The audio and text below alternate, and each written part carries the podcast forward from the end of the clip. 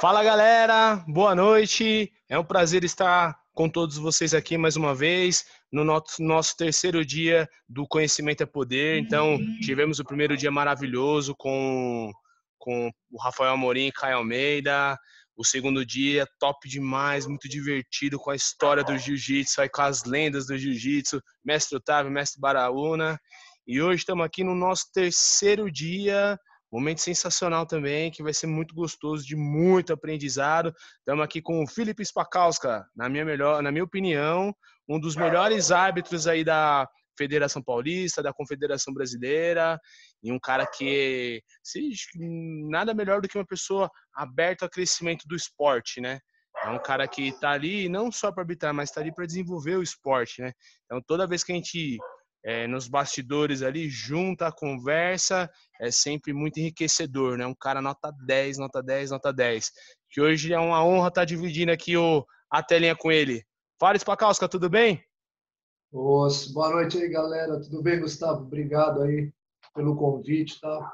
Você e seus irmãos aí sabem que vocês são galera aí de coração mesmo. A gente trabalha para melhorar o nosso esporte. Eu acho que isso que vem a somar aí. Fico muito grato. Espero que hoje possa dar um pouco do meu conhecimento para a galera, né? É, lá na, na, academia o pessoal já está acostumado, porque a gente tem aula de regra, eu cobro muito isso aí deles, né? E hoje aí com essa proposta que vocês colocaram, achei muito boa, super interessante. Vamos ver se a gente consegue somar aí. Para quem não me conhece, né? Sou Felipe Spacauskas aí, árbitro da federação, confederação, e sou líder hoje da equipe Felipe Spacauskas, né? junto com mais 12 faixas pretas que eu tenho. E nesse meio tempo, tento intercalar arbitragem junto com a academia aí. Não é fácil. Baraúna estava aí ontem, Mestre Otávio estava aí também comentando como foi um pouco dessa caminhada. Não tenho tanta experiência quanto eles, mas voltando para a área da arbitragem, a gente tenta fazer uma bagunça aí né, para melhoria de todos aí. Osso, Gustavo. Oh, show de bola. E, ô Spakowski, como é que você está sentindo aí esse período de, do coronavírus aí? Como é que você está é, encarando esse momento? Como é que está o reflexo disso na sua academia?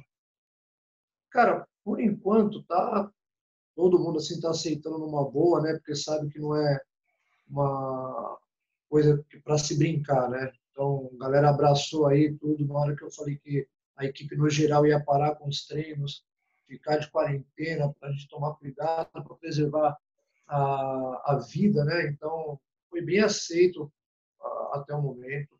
Ninguém me questionou em relação a, pô, professor, como é que vai ficar com mensalidade, isso e aquilo.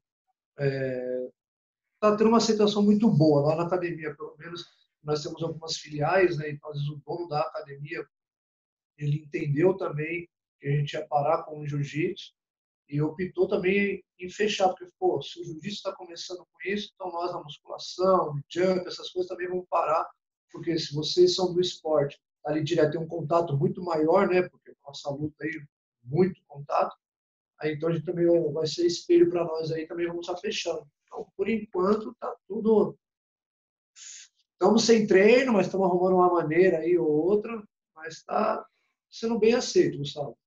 Ah, que legal. É, eu também estou com, com um sentimento muito positivo, assim, os alunos participando, é, todo mundo com o coração aberto para entender a situação, realmente eu estou com, tô com um sentimento é, tranquilo assim, em relação a isso. Nós vamos tirar de, de letra, se Deus quiser. Ah, Ô, Spakowska, fala para mim, é, qual que é a caminhada se um praticante de jiu-jitsu ou um leigo de jiu-jitsu quer virar árbitro? Quais são os pré-requisitos aí para o cara virar árbitro? Cara, hoje, primeiramente, é, é gostar muito do jiu-jitsu, muito. E segundo, tem que ser um faixa preta, né, para ele poder começar pelo menos estagiar, ou, ou federação, confederação. Hoje, pela Federação Paulista, existem os cursos realizado pelo Jeremias, né? E serve tanto para homologação de faixa quanto para a pessoa que quer se tornar um árbitro. E aí a gente tem um, depois um pré-requisito, tudo faz a prova, tem uma, pontuação ali a, a, ser alcançada e aí tem o convite para ser estagiário, né? E depois disso é um período determinado pelos nossos coordenadores aí no tempo de estágio. Pela confederação, hoje eles já não fazem mais esse curso para preparar árbitros, né? Então já a pessoa vai ali pelo um conhecimento, tem que ser faixa preta e ter um conhecimento técnico e pede-se uma autorização para estagiar. E aí nisso vai trabalhando com a mesma linha de raciocínio que o estágio do de São Paulo, com a Federação Paulista, junto com a Confederação também estagiando. E tem faixa, assim? Qual que é a faixa para o pessoal?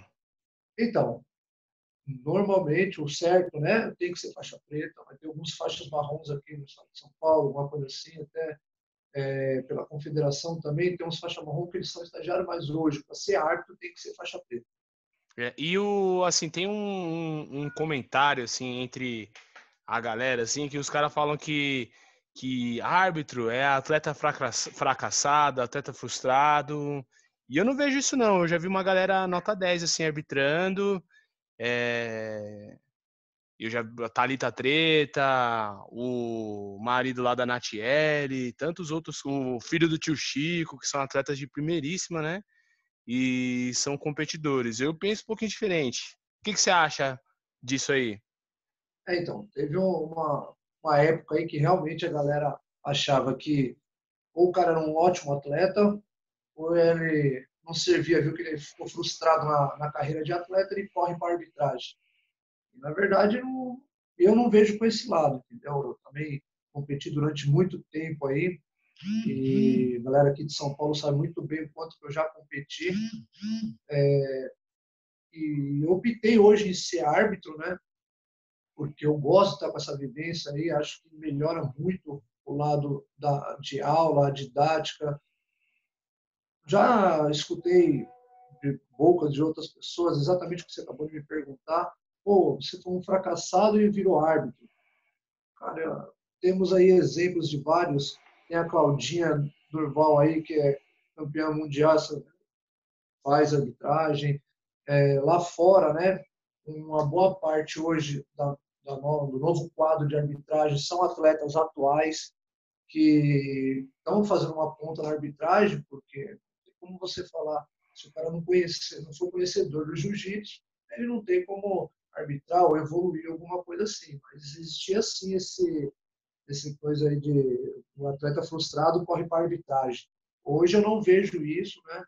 E nunca acreditei nessa, nessa frase aí. Tivemos até uma passagem até com um grande colega de arbitragem aí, uma vez foi até ameaçado tudo, aí fez um post, gente falou, cara, a gente sabe o quanto que é, e vamos levantar, o cara foi campeão brasileiro, enfim. Às vezes a pessoa até fala no calor ali, né, cara, sem conhecer a pessoa, é, vamos dizer assim, quem é daqui do estado de São Paulo, chegou a primeira vez para arbitrar lá no Rio ou em Minas, a galera não conhece, o cara vai ser normal o cara falar o que ele não sabe e julgar aquele árbitro que está lá, né?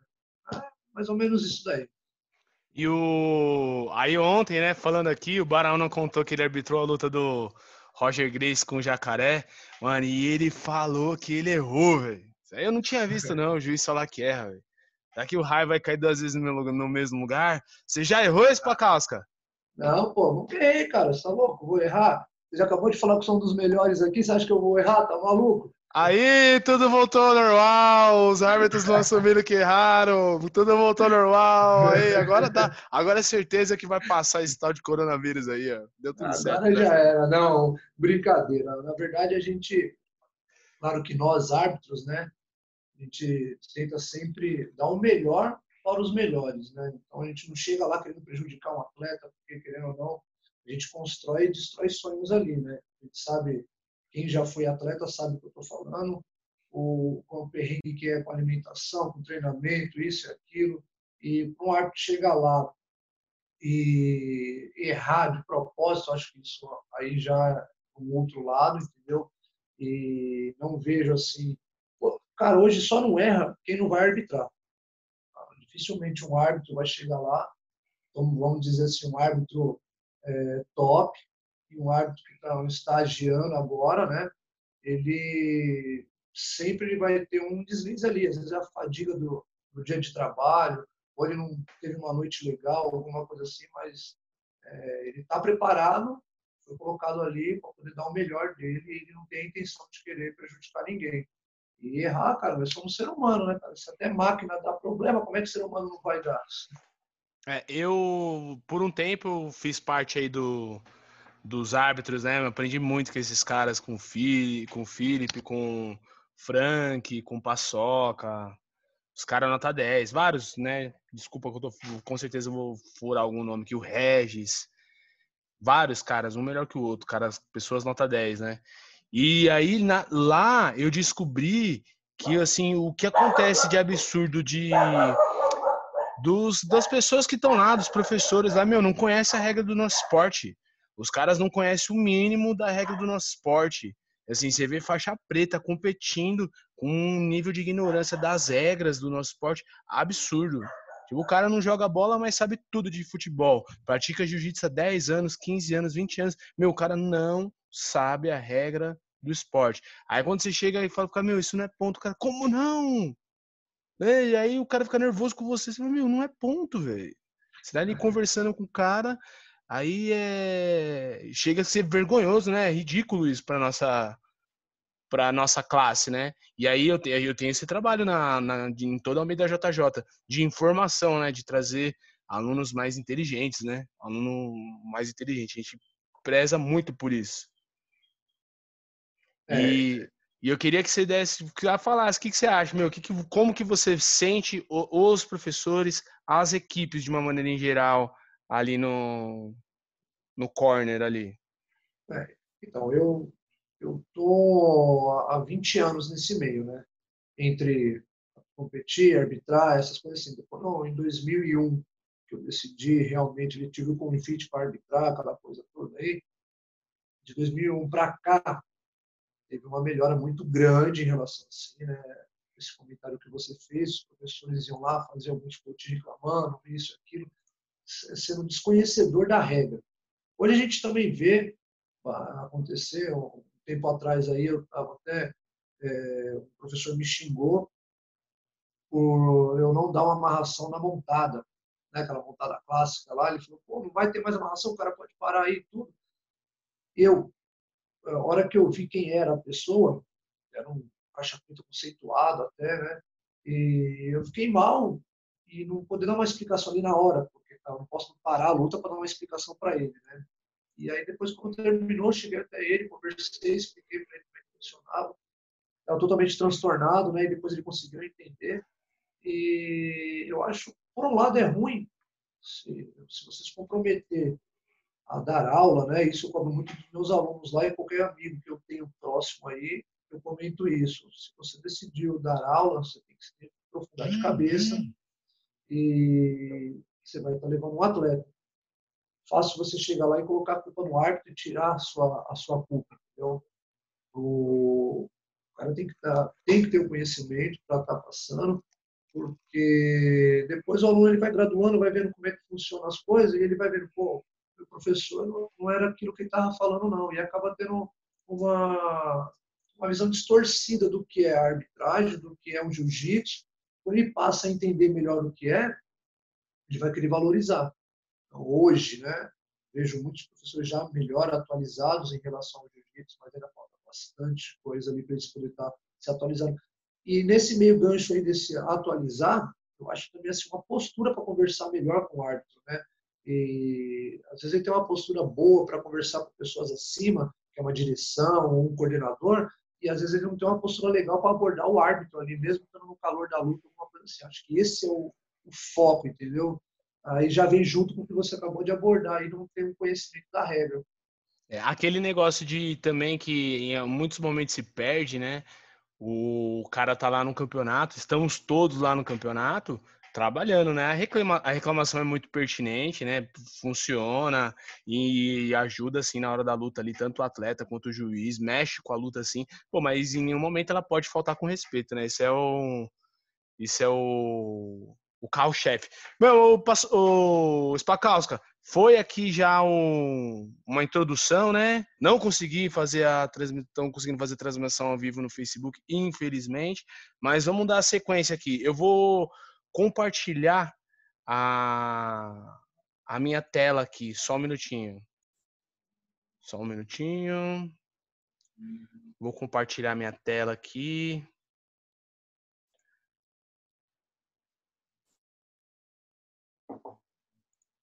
Nós já deixamos aqui umas algumas lutas aqui no jeito. Estão conseguindo ver aí, galera? Tá vendo aí, Spakowska? Tô, tô vendo, tô vendo legal. Então, essa aqui é uma luta do Herbert Santos com o Xande Ribeiro, se eu não me engano aqui, né? Isso, é isso mesmo. Ela aconteceu no Abu Dhabi de 2016. Ainda acho que aí o Herbert ainda é Ryan Grace. Legal. Se eu não me engano.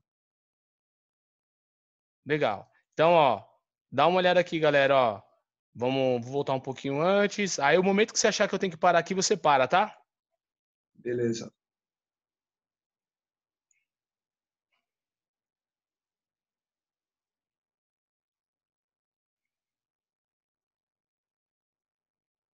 Os dois trocando em pé lá, troca de pegada, troca de pegada. Eu já lutei com o Xande, o Xande é duro, hein? Meu Deus do céu. Aí fui lá, voltaram para fora.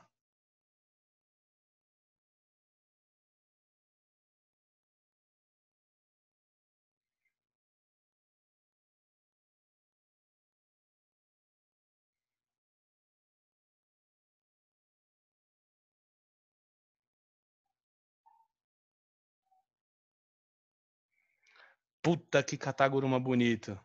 Aí o Ebert segurou a perna, derrubou, puxou ali. E, e, eu lembro que isso na época foi muito polêmico, né? Foi. Uhum. Deu muito o que falar, deu muita confusão. Esse movimento. Confusão não, mas deu muito o que falar, né? O pessoal achando que é ponto, que não é ponto. Sim. Então, primeiro, enquanto a gente vai vendo aqui, o Spakowski, explica pra gente o que, que é uma queda. Cara, na verdade, a queda, né, ela, os caras já dizem pelo próprio nome que está falando, tem que começar em pé. Para começar uma luta em pé, tem que ter, no mínimo, três pés no chão. Então aí os caras estão trocando em pé, tá ali tudo certinho, tá o cara, os dois com seus pés no solo ali, entra um kataguruma muito bem realizado, né? E porém, no decorrer da luta ali, vou dar uma opinião minha, tá? Se eu tivesse arbitrando essa luta aí, é, claro que a regra nessa entidade é diferente, mas em relação à queda, é tudo a mesma coisa no, no contexto. Nesse catagoruma que ele dá, o, o Ebert, para não cair, dá um toque na perna do, do Xande com a mão. Porém, se a gente for basear pelo que tem escrito na regra, né, tem que ter pelo menos três pés no chão, os três apoios ali em relação aos pés. O, os, as pernas do Ebert estão tá para cima e o Xande entrando num cataguruma. Quando eles caem, né, vai para o solo, você não vê momento algum o caindo numa situação, em uma das situações onde o Sal, o Xande poderia receber uma vantagem, porque o Herbert ele não cai de costas, não cai sentado, não cai de lado, não chega é, a cair, né? Exatamente, ele não chega a cair. Pode ver que ele fica no ar lá, ao momento algum, teria uma vantagem para o Xande aí. Quando o, o Ebert puxa a perna, né, ele cai numa montada aí invertida, ele não tem ponto nessa montada.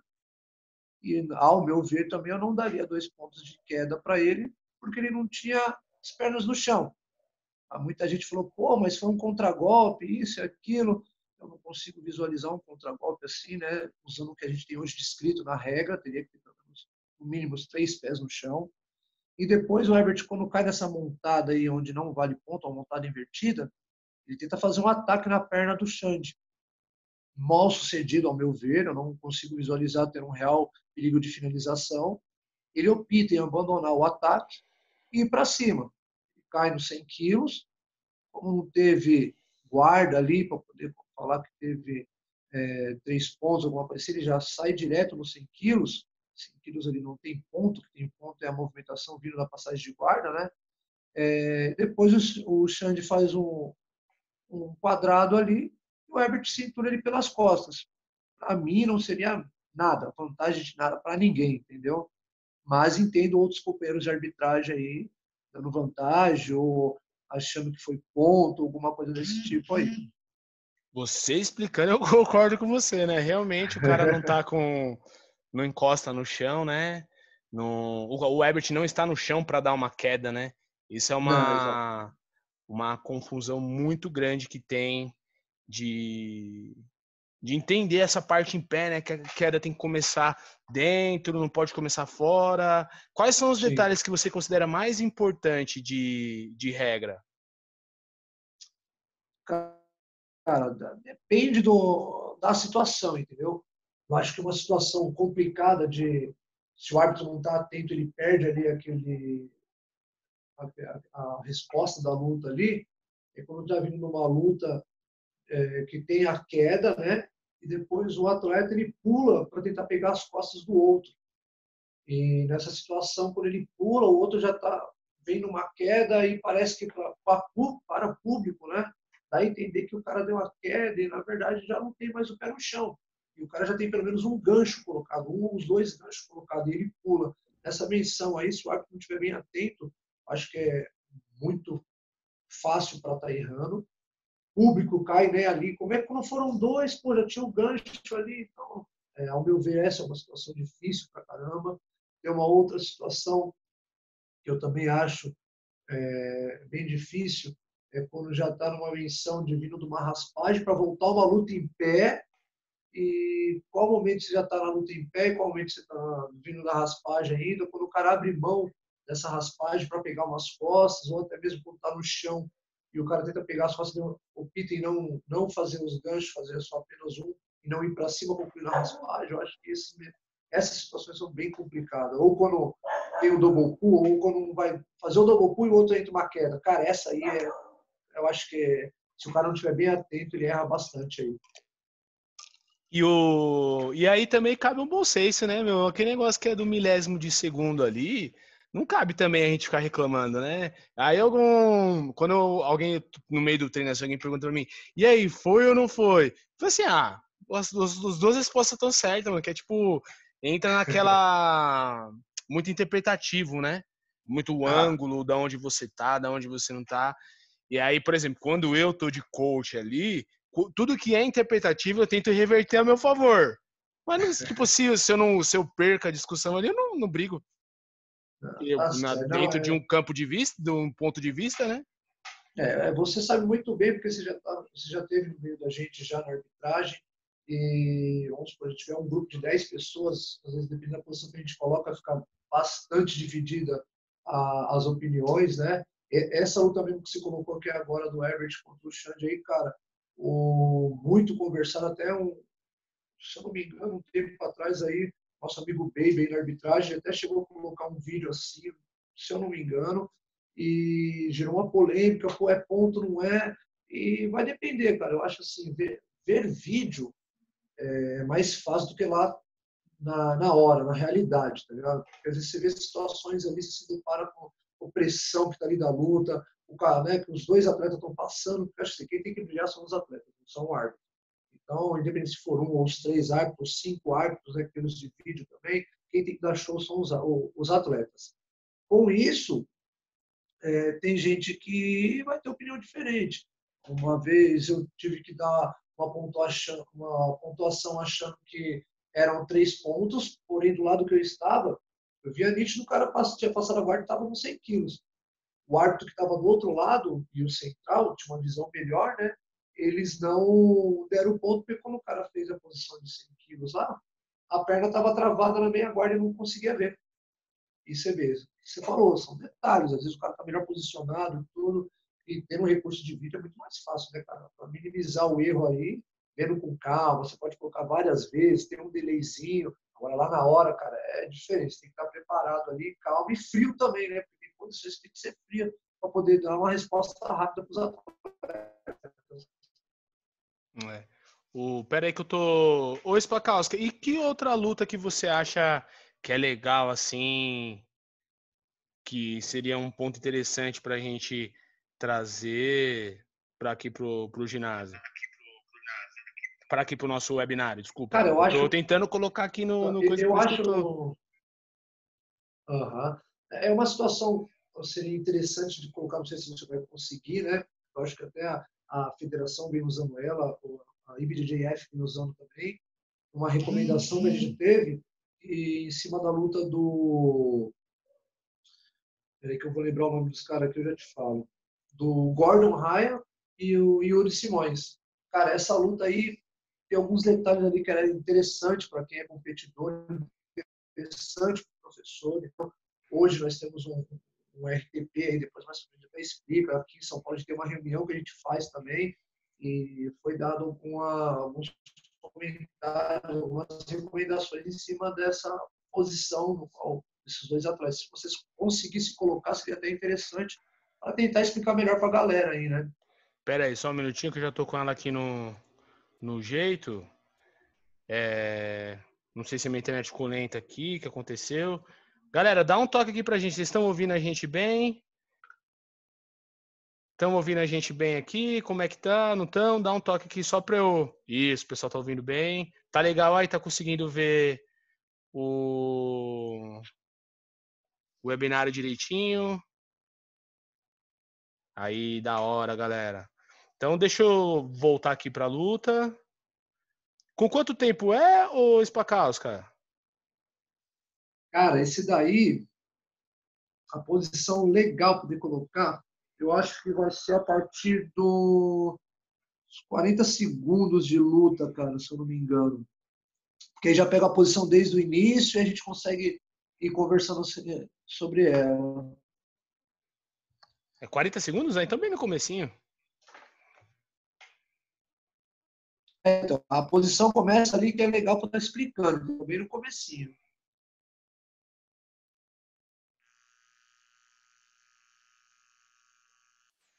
Hoje, muito atleta fazendo essa posição de 50 a 50, né, cara? Aí, uma transição aí. O Gordon estudou bastante essa posição. Cara, isso que é bom. O atleta também entender de regra, né? Você vê que ele fez uma posição aí, ó. Essa é uma das posições aí muito comum de acontecer, principalmente no sem kimono, né? Deixar a galera visualizar aí para a gente poder conversar depois sobre ela. Eu não tô eu vou desistir de tentar colocar no Facebook, vou conseguir focar mais aqui. Me perdoa, voltei agora 100%. Então vamos lá. Essa posição aqui, volta ela? Exatamente. Pode deixar ela até aí, tudo para poder a gente conversando. Se quiser voltar, para a gente poder dar detalhe aí, né? Pode parar aí. Um, parei. Até, essa, até esse tempo aí, certo? Do início dela até onde o Yuri fica em pé, que é interessante a gente estar tá conversando aí, que já vai entrar para dar margem hoje que muitos atletas caem nessa posição. Vamos lá, o que que é, então contextualiza a gente aí, o Gordon chamou, né? É, fez a chamada para guarda, aí tá naquela briga lá, ele tenta vir com uma 50, tudo aí agora parou a posição. Pode ver que até o Yuri olha para a cara do árbitro ali para ver se está cruzando, não está, realmente a é. tá cruzando, ó, tá vendo esse ângulo ali? Pera dá para um ver certinho. Voltar. Um,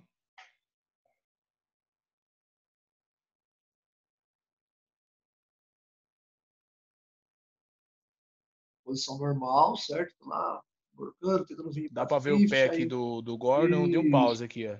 Agora vai, pode deixar ele girar, que vai ficar bem de frente para nós ali. Já está ali, teoricamente já está cruzado, tá? Aí, para aí.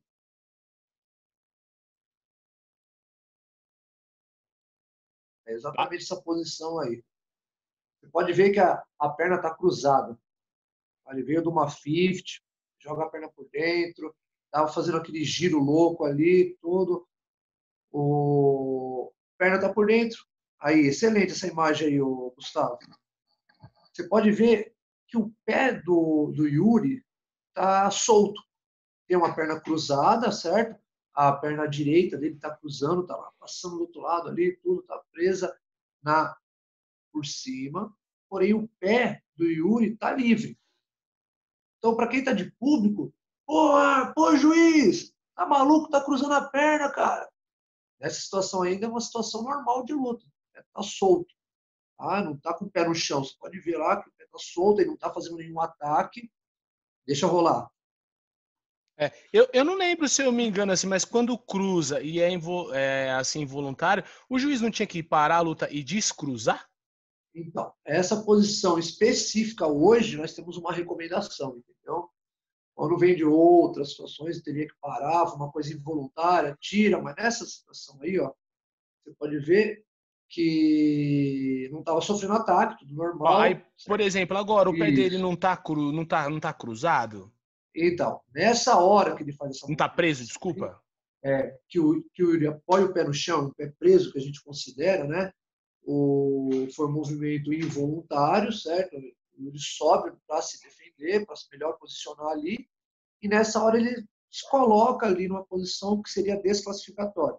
Nesse caso, exatamente nessa hora, o árbitro tem que parar a luta, ele vai desconectar e vai colocar o Gordon fazendo guarda e o Yuri passador, que é o que estava acontecendo.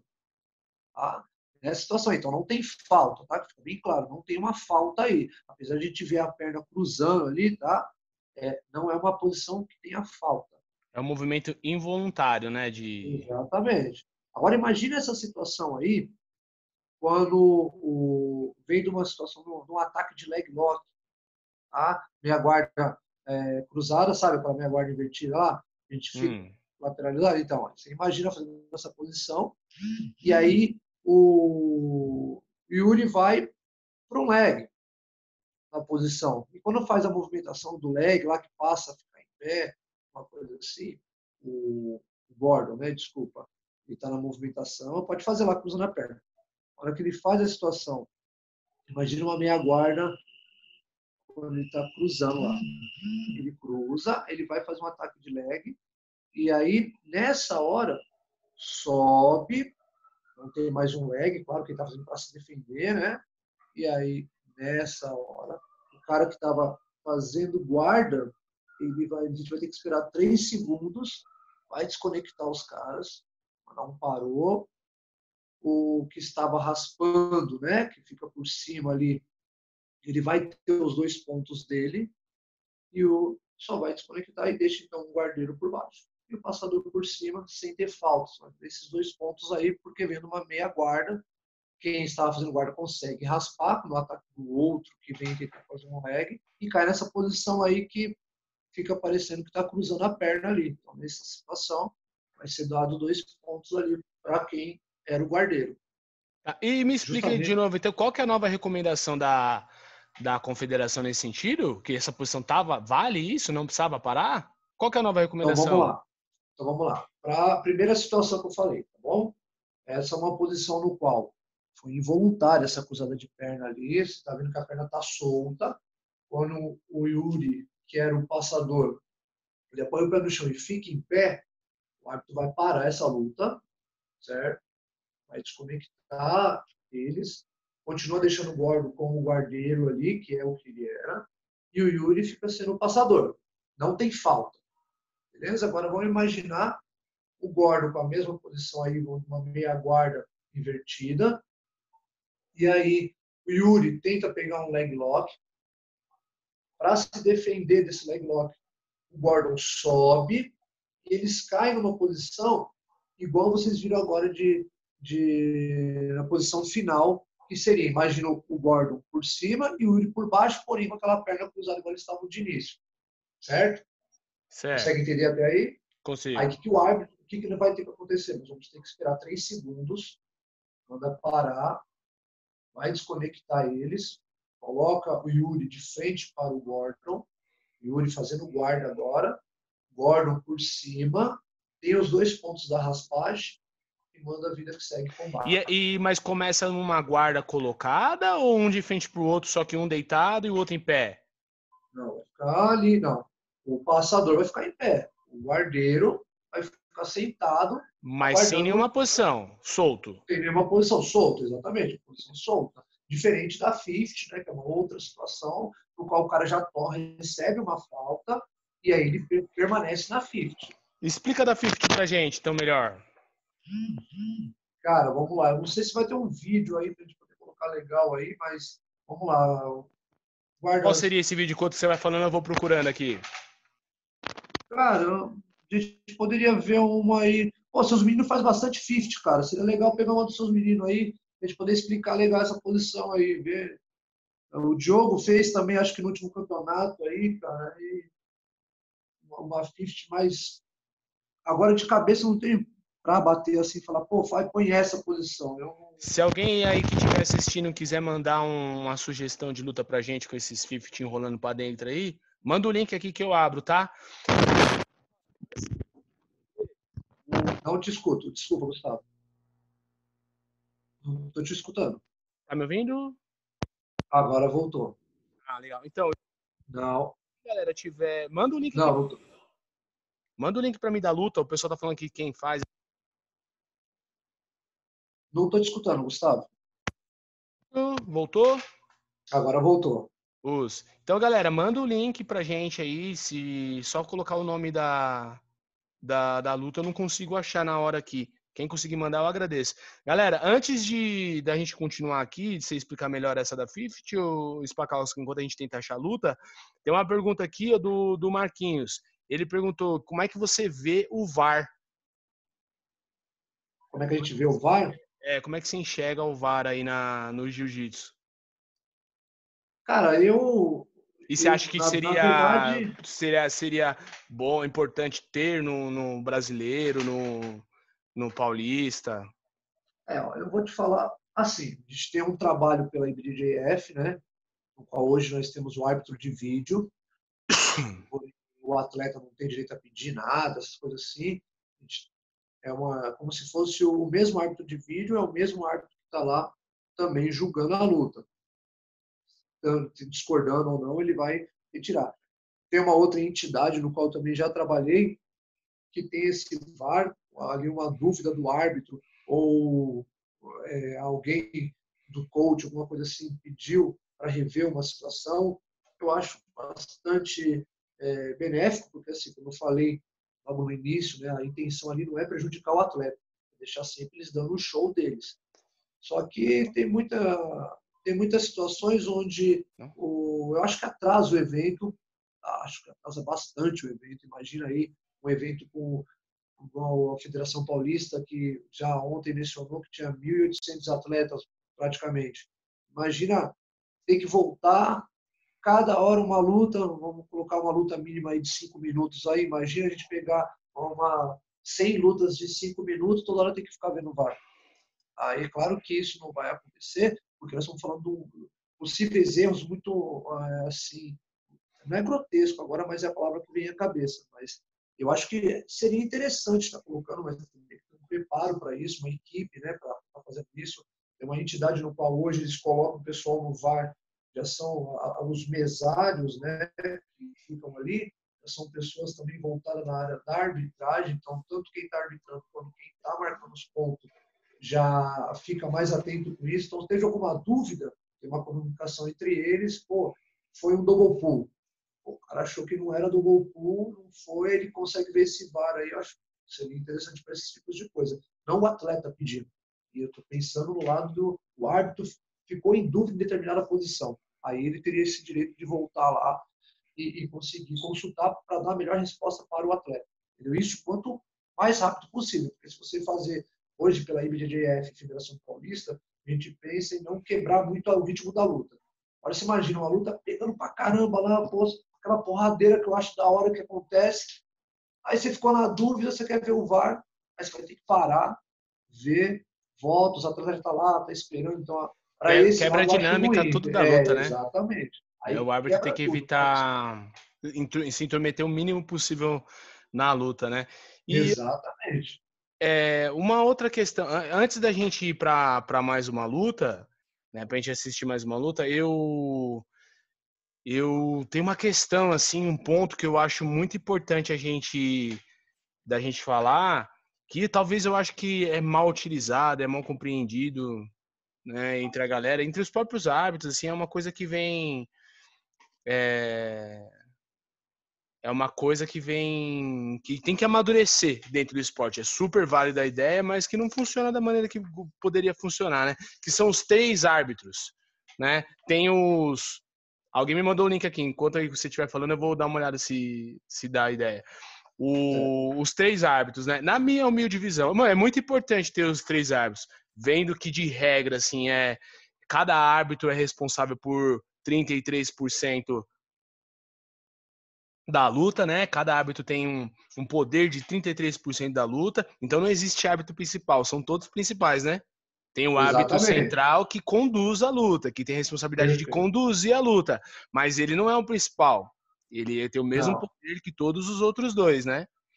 Então, tendo isso, o que eu vejo quando tem uma luta, uma luta de três uhum. árbitros, que os árbitros eles, tipo, eles estão ali não para arbitrar a luta, mas sim para corroborar o árbitro central.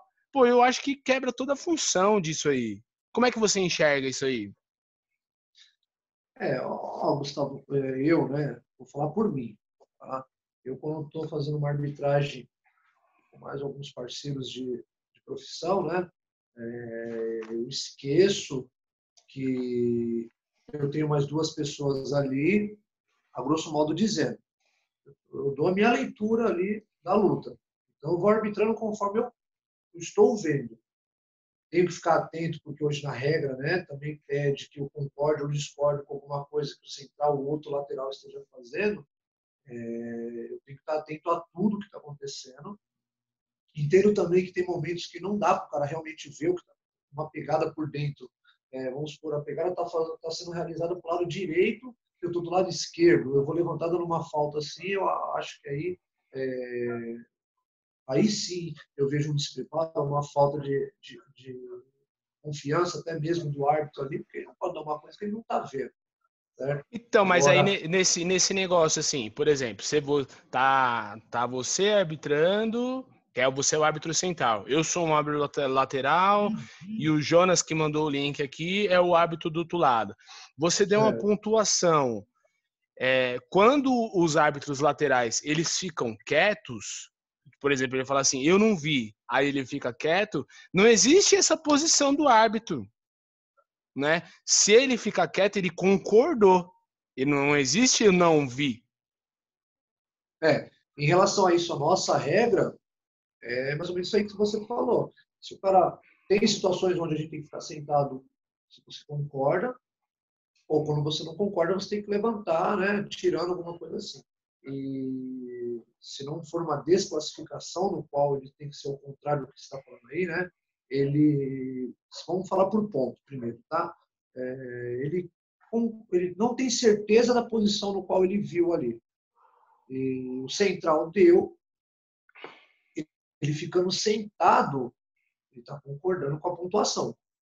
Se o outro lateral levantou tirando, ou também ficou sentado, cara, teve uma dúvida, aí a leitura do árbitro ali, entendeu?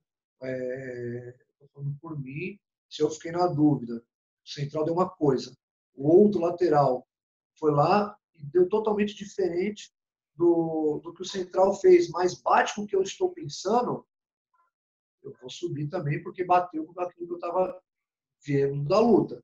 Eu não posso achar, ah, foi isso, foi aquilo. Está todo mundo ali assistindo a mesma luta. Só que, como eu falei, cada um tem uma visão diferente. É, é claro que precisa ter... de um amadurecimento, assim, tipo, até da, de quem está assistindo, né? Por exemplo, ah, você é o árbitro central, você deu uma, uma pegada errada.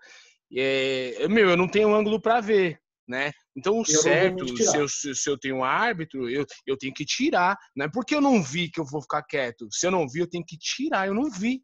Mas aí tem que, tem que existir essa inteligência do público, de todo mundo, né? Que, pô, aí ele não viu, aí outros dois viram, então é, né? É, também não é, existe é, então, essa inteligência o, do público, né? Eu, é, além de não ter essa inteligência do público, eu acho assim, você acabou de falar agora, é, vamos eu entendo que o cara tem que levantar para concordar ou discordar de alguma coisa, certo? Mas vamos dizer pelo central, tem posições ali que só o central, como ele está melhor posicionado, ele consegue ver coisa que os laterais não conseguem. Ou porque foi encoberto por uma situação, ou N fatores aí. Ele levantar para discordar de uma falta, né, ou de um ponto, ele tem que ter certeza. Então, ele só para levantar, para discordar do que o cara está fazendo, porque ele não conseguiu ver o que ele está falando, aí eu já acho que não, não pode ser feito. Ele tem que ficar realmente sentado e, ele, ele ficou na dúvida. Terminou a luta, os caras vão do lado e falam, pô, eu vi isso da luta, ó, eu achei que foi isso. Que é normalmente o que acontece quando eu estou arbitrando, tudo que eu falar, eu vou falar baseado por mim, certo? O que eu acho que ou um colega deu um ponto diferente, ou eu não concordei com alguma coisa, eu espero passar um tempo, chego no canto e falo, cara, qual foi a sua visão? Então, mas ao, mesmo, mas ao mesmo tempo que, por exemplo, esse posicionamento não existe na regra, porque quando eu fico quieto porque eu não vi, eu dei o ponto, pô. Né? E na minha humilde ponto, é. visão, é. o cara deveria, se ele não viu, ele, se ele tá lá pra, tipo, ficar quieto, ele não deveria estar tá lá. Se ele não viu, ele tem que tirar. E aí, meu, se dois não viram, tem que tirar. Exatamente. Aí por isso que no Mundial nós temos mais a pessoa do vídeo, entendeu? Que é ó, não, é para tirar, é para fazer. E eu entendo a sua visão, só que assim, eu também não posso tirar uma coisa que o cara conseguiu ali, tá, tá numa melhor visão. Eu, eu né, nessa parte da regra, eu acho que ela é bem falha, né? Eu acho que a gente ainda tem muito para crescer, é, principalmente com esse ponto, né? O, hoje a gente já tem até a situação do VAR, que foi citado aí. Tem hoje os hábitos de vídeo também bastante utilizado. E hoje a gente tem um ponto também, né, no qual, como está com hábito de vídeo, a gente fazer um gesto, tirar ponto, acrescentar ponto. Aconteceu comigo uma situação no Mundial, no qual eu e mais dois árbitros experientes aí, nós demos o ponto convicto que era, e uma, uma câmera melhor posicionada do, Aí eles mandaram no ponto que era poder tirar aquele ponto lá. E para nós, três vimos a mesma coisa. Deu ponto, os dois concordaram. E o cara que estava no vídeo, que teve uma melhor visão, da, um delay né, ali no vídeo, conseguiu ver coisa melhor. Se não tivesse essa, essa opção de vídeo, teria dado dois pontos para o cara ali e teria passado. Aí, no caso, todo mundo concordou com o ponto. Então, é, é complicado, tem que ver realmente uma, se criar, né? Eu acho que é hoje a federação é bem aberta a, dar opiniões a respeito disso. A confederação, principalmente, todas as regras como é mudado, alguma coisa assim. Hoje eles têm lá um grupo de coordenadores no qual eles discutem, tem que apresentar uma coisa, o porquê que você quer mudar isso, não é só conformidade. Eu acho que isso prejudicou o atleta, não. É, porque tem muita, a posição do Gordon mesmo, a situação onde vê uma perna cruzada com polêmica pra caramba. Até quando a gente mudar isso, teve bastante estudo em cima para depois falar, olha, para fazer isso a partir de agora. Eu concordando ou não com a regra, aí muda totalmente diferente a, a situação, mas eu tenho que fazer o que eles mandam a gente fazer. Vamos supor, vou trabalhar com o Gustavo Almeida a partir de agora. Ó, Felipe, a gente tem o padrão da academia, é assim que é para fazer. Tem um aluno lá que fala, eu não uso esse pet, dentro do padrão. Então, ele, essa pessoa não vai fazer.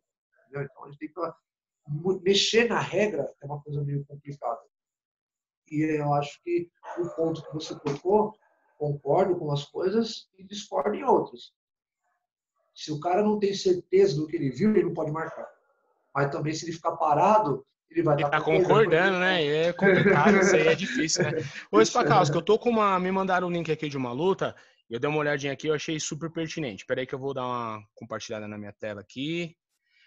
É, é uma luta do, se eu não me engano, aqui pela comunicação do evento, é o Paulista, né? É o Gui que tá, uhum. tá arbitrando. Aí ele. Os meninos estão na 50 lá, dois faixa roxa, estão na 50, voando lá. É, legal. Rolando, o cara empurrando a perna, abaixando, tal. Tirar meu mouse aqui. Tá, tá vendo aí, ô Spacausca, a posição? Tô, tô conseguindo acompanhar. E aí enca, né? encaixou uma botinha eu já tô vendo ali uma, uma força na lateral do joelho, né? É o outro um leg, girou, né? Vamos dizer assim, um leg. Uhum. Né? Aqui é, tem acontecendo várias coisas se assim, separar para analisar, né? Tipo, ah. é, dá bastante pano para manga, bastante ponto para discutir, né? Aqui é, eu é. vejo eu vejo tanto uma pressão na lateral do joelho que também não pode, né? Então, hoje, né, hoje, pela recomendação que a gente tem, né, a, a, posição no qual aí tá, do jeito que tá, na 50, fechado, tudo certinho, o cara faz o giro para dentro, é, ainda pode ser feita é, esse giro. O problema é aí, ó, quando o cara gira e passa a entrar um lag também na, na história, entendeu? Aí vamos a leitura mais assim mais técnica para se dizer. É o cara de baixo que gira para atacar o leg ou foi o cara de cima que fez uma defesa e colocou o outro em situação ali do, de leg? É, não, eu achei ah. que o. Eu achei aqui que o de cima que rodou. É, então. O, há margem para discussão, entendeu? O, dá para você ver que o de cima faz um giro de defesa, porém o outro também já está valorizando. Hoje essa posição, tá? A gente teria que ficar mais atento para essa posição. Imagina essa situação. Volta um pouco lá, por favor, se eu conseguir. Ó, aí já tem um lag do caralho. É, eu já ah, vejo uma, uma chave na lateral no joelho aí. Eu já eu acho que o cara então, tinha que ser desclassificado antes, o de branco. É, antes de chegar nessa posição, né? Vamos, vamos no contexto que está aqui. Estamos na 50, beleza? Hoje, o que, qual é a recomendação que nós temos, tá? Se o cara tiver fechado, igual está fechado aqui, ele pode fazer esse giro para dentro aí. Ah, normal, ainda não foi mudado isso na regra, não teve nenhuma recomendação, o cara pode fazer. Não esquece a finalização, não estou falando de finalização. Tem gente que está acompanhando, vai achar que o Felipe Spacal está falando que pode fazer esse giro para pegar o leg aí. Pelo amor de Deus, não é isso, hein, galera? Pode rodar para é dentro, né? É, o giro que foi feito ali, ele pode fazer. Você pode ver que, embora o pé esteja preso, tá pé no chão, ele pode fazer esse giro para dentro. Estando fechado esse cadeado aí. Se tivesse aberto o cadeado, tá? E ele joga o pé para abrir um leque, para tentar passar a perna lá para o outro lado, aí é onde eu estava comentando com vocês que vai ser parado agora essa situação. Então, a hora que ele abre para tentar jogar, quando ele vai jogar a perna para lá, o árbitro para, vai voltar, vai dar uma falta para o cara, né, no caso do branco aí, e vai deixar de 50 em combate. Diferente da do Gordon, que não tem punição. Tá? Deu para pegar a sacada aí? Ou quer que eu fale de novo? Eu quero que você fale de novo. Para mim ficou meio. Tá. Vamos lá. Posição aqui, tá? Tá na 50. Fechado, ele pode girar para dentro, para de baixo ali, como se fosse birimbolar ali, fazer, né? Aquela posição que os madrinhos adoram fazer aí. Aí ele vai girar ali fechado, ele pode fazer esse giro para dentro. Lembrando que ele não está fazendo nenhum ataque, tá? Na, na posição. Em relação ao giro, esquece essa finalização. Ele faz o giro para dentro ali, normal, ele pode fazer, não vai ter punição, não vai ter nada. Se ele tivesse com a 50 aberta, e aí ele passa a fazer esse giro cruzando acima da linha do joelho, abrir o leque lá para o outro lado, pode até passar por baixo do cara. Aí o árbitro tem que parar, se que tivesse uma lapela, até vocês bastante fazem isso daí, pegando a lapela lá na 50 para fazer, fazer o giro para dentro, tá? Fazendo esse giro para dentro, abrindo um leque acima do joelho ali, hoje a gente vai ter que parar, volta, dá uma falta e coloca vocês na 50 de novo, igual de início. Se a perna está aberta, faz o giro, porém esse pé de baixo sai a base e ele consegue girar, aí a posição normal não vai ter falta. Legal ter, seria legal ter um vídeo melhor para poder explicar essas coisas todas assim, porque falando aqui, às vezes pode ser. Ficou claro para mim, ficou claro para mim. Aí, é. ficou claro. Aí, né, falando dessa luta aqui, na minha visão aqui, quando, por exemplo, o cara já encaixou, né? Encaixou a botinha aqui, ele roda uhum. para dentro, né? Aqui, para mim, ele já, tá, já. Aqui ainda não, ainda não. A partir de. Vamos lá, vamos lá. Normal. Normal. Começou a rodar. Peraí, deixa eu tirar o mouse aqui. Por enquanto tá tudo normal. Ó, a partir de agora, ainda não, ainda não, tudo normal. A partir de agora, ele já tem que ser desclassificado. Uhum. Agora já começou a fazer uma pressão no joelho. Que ele tá fazendo é, pressão na parte externa do joelho. É isso mesmo? Uhum. É. Vendo essa posição aí, sim, tá dando uma puta pressão. É, e aqui, por exemplo, por mais que o outro rodou, né? ele tá pegando a botinha, bom, mas virou 100% do pé. O cara não pode continuar apertando, que é leg, não é isso? Ou? É, então, nessa situação que você mostrou agora, que a gente pausando, aquela coisa toda, realmente dá para ver que é o de branco que faz toda a situação, entendeu? E aí, quando faz esse giro que fica preso ali, já vai dando pressão no joelho. Para a faixa deles, não é válido. Então, para essa situação que foi feita aí, realmente era para ser desclassificado. Mas a pressão na parte é, externa do joelho não pode ir nenhuma faixa, não é isso? Não. Tem um momento aqui que ele fica na posição que para a faixa marrom e preto seria normal. Seria o leg ali. Tudo que no, no, finalzinho da posição aqui, né? Isso, isso, isso. Aqui, ó. Aqui nesse momento vale, né, para marrom e preto. É, é uma leg normal. Uma posição normal. Agora, o hum. problema é quando fica lateralizado. Aí não pode ser feito nenhuma das faixas. Para ninguém você pode fazer esse tipo de ataque. Ou, às vezes, ou essa situação aconteceu, por isso que eu falei, tem que estar atento, pode ter acontecido por conta do, de quem está sofrendo um ataque, uma defesa, ele acaba colocando o adversário dele numa situação desclassificatória, né, e já entra uma margem muito complicada de se avaliar para falar, pô, se o cara coloca numa defesa, o cara coloca o outro com a intenção de ser desclassificado, é, o cara vai ser mandado para a rua, quem que vai ser mandado para a rua? Ou então, ou não, o cara tem que abandonar a posição, aí vai começar a se tornar uma defesa é, da, ali, toda vez que o cara for fazer um ataque desse, eu vou colocar na posição desclassificatória, o cara tem que largar a posição. Então, tem que, bastante, tem que estar bastante atento nessa movimentação. Né? É, botinha acontece bastante, até a, a Bia, né, de vocês mesmo aí, às vezes acontece uma posição dela que ela pega muito bem a botinha, a gente até já conversou é, fora de tatame, né, assim, é, pode não parecer, mas nós árbitros, né, gente não tem a, a intenção de ferrar o atleta, pelo contrário, a gente tem um, um papel ali de acrescentar ainda mais. Quando a gente chega para conversar com um atleta, alguma coisa assim, vários atletas já conversou, falam, nessa luta você fez justamente o giro que não poderia. É, ou você faz o giro para onde não pode. Porque, pô, você é um cara excelente, aí você vai fazer a situação, vai ser prejudicado mais para frente, mas não é a intenção do árbitro te prejudicar. É a movimentação que não foi feita dentro da academia, o calor da luta, ou até mesmo aquilo que eu falei, o atleta o coloca naquela situação. E ele, sem ver, tá no calor da luta, cara, vai para cima. Por isso que o árbitro tem que estar tá bem é, no dia para estar tá arbitrando e tirar o, o melhor ali, uma resposta rápida para o atleta. É, ô Spacaus, que eu vou. Tem uma luta aqui, que é a clássica do jiu-jitsu, que nela acontece muita coisa. É, peraí, só um. Que é o, a luta do jacaré com. Com Roger, Roger Grace. Essa luta Caramba. ela é maravilhosa de assistir, que acontece muita coisa. Se Peraí fosse os dias um de hoje, cara, cara. É, eu, eu, queria, é exatamente isso que eu queria ouvir de você. O que, que mudaria hoje, né? A gente assistir essa. Tá conseguindo ver aí? Tô, tô conseguindo. Primeiro, antes de soltar o vídeo, tá? Primeira coisa que eu acho que falta hoje para nossos atletas, tá? Todos os atletas, no geral, é a garra que esses caras tinham na época que eles saíam na porrada. Hoje eu vejo o cara aí lutando.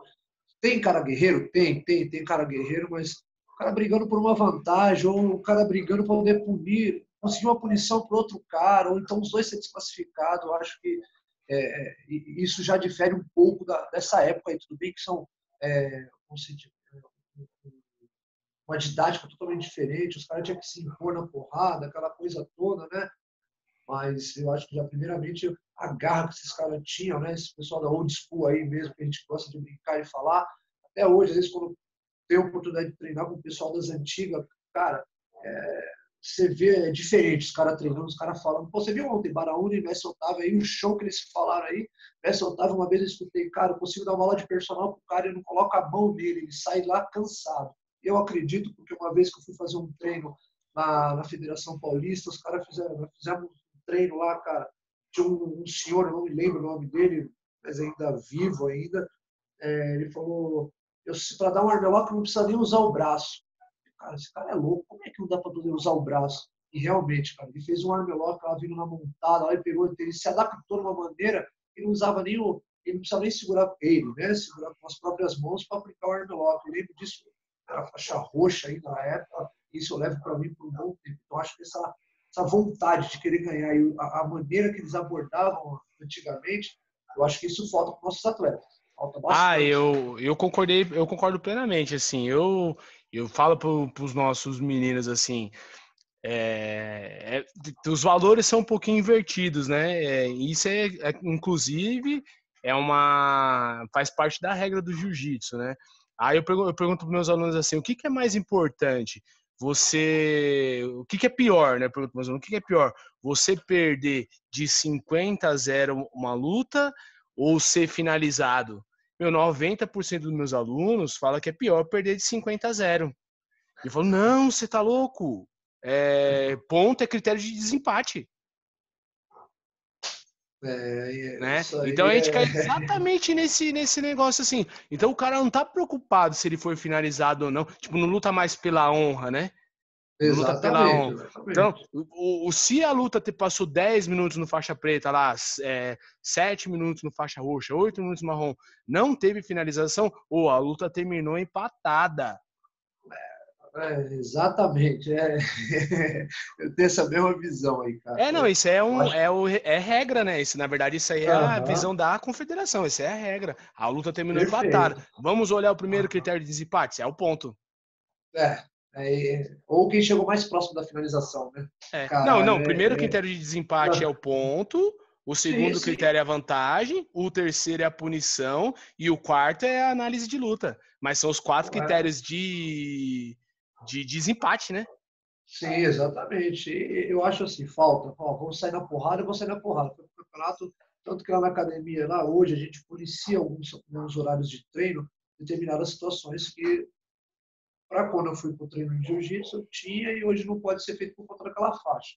Mas tem os outros horários, cara, que ainda tem soco, tem chute, a gente faz umas aulas lá diferenciadas, mas não são para todos, né? A gente tem que fazer uma coisa mais fechada Imagina chegar um cara na academia para assistir uma aula só hoje, você vê que tem soco, tem chute, tem tudo. O cara fala, Deus, não, vou colocar, não vou deixar meu filho aqui, não. É, isso então, mesmo, mas... mudou muito, né?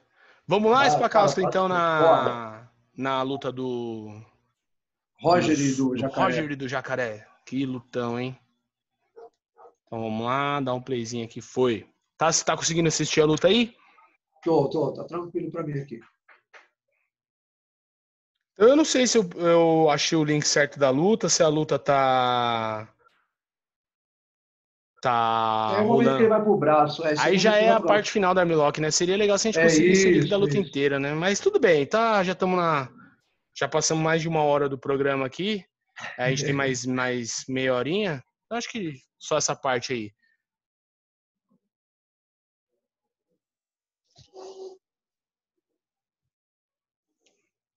Aí o bicho pegando ali. Olha os caras dentro do tatame fazendo a reportagem.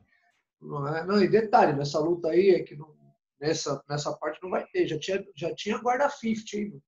E os caras falam, ah, inventaram depois, não sei o que. Você pode ver que aí já tinha guarda 50. Cara, esse braço aí, pelo amor uh, de Deus. Uh. Mano, de novo, olha isso, velho. Que louco isso.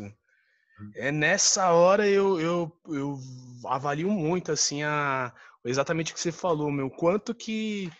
que o coração é, ali, né? É, a o garra. quanto que os caras vivem do negócio. Merece demais, tá ali, velho.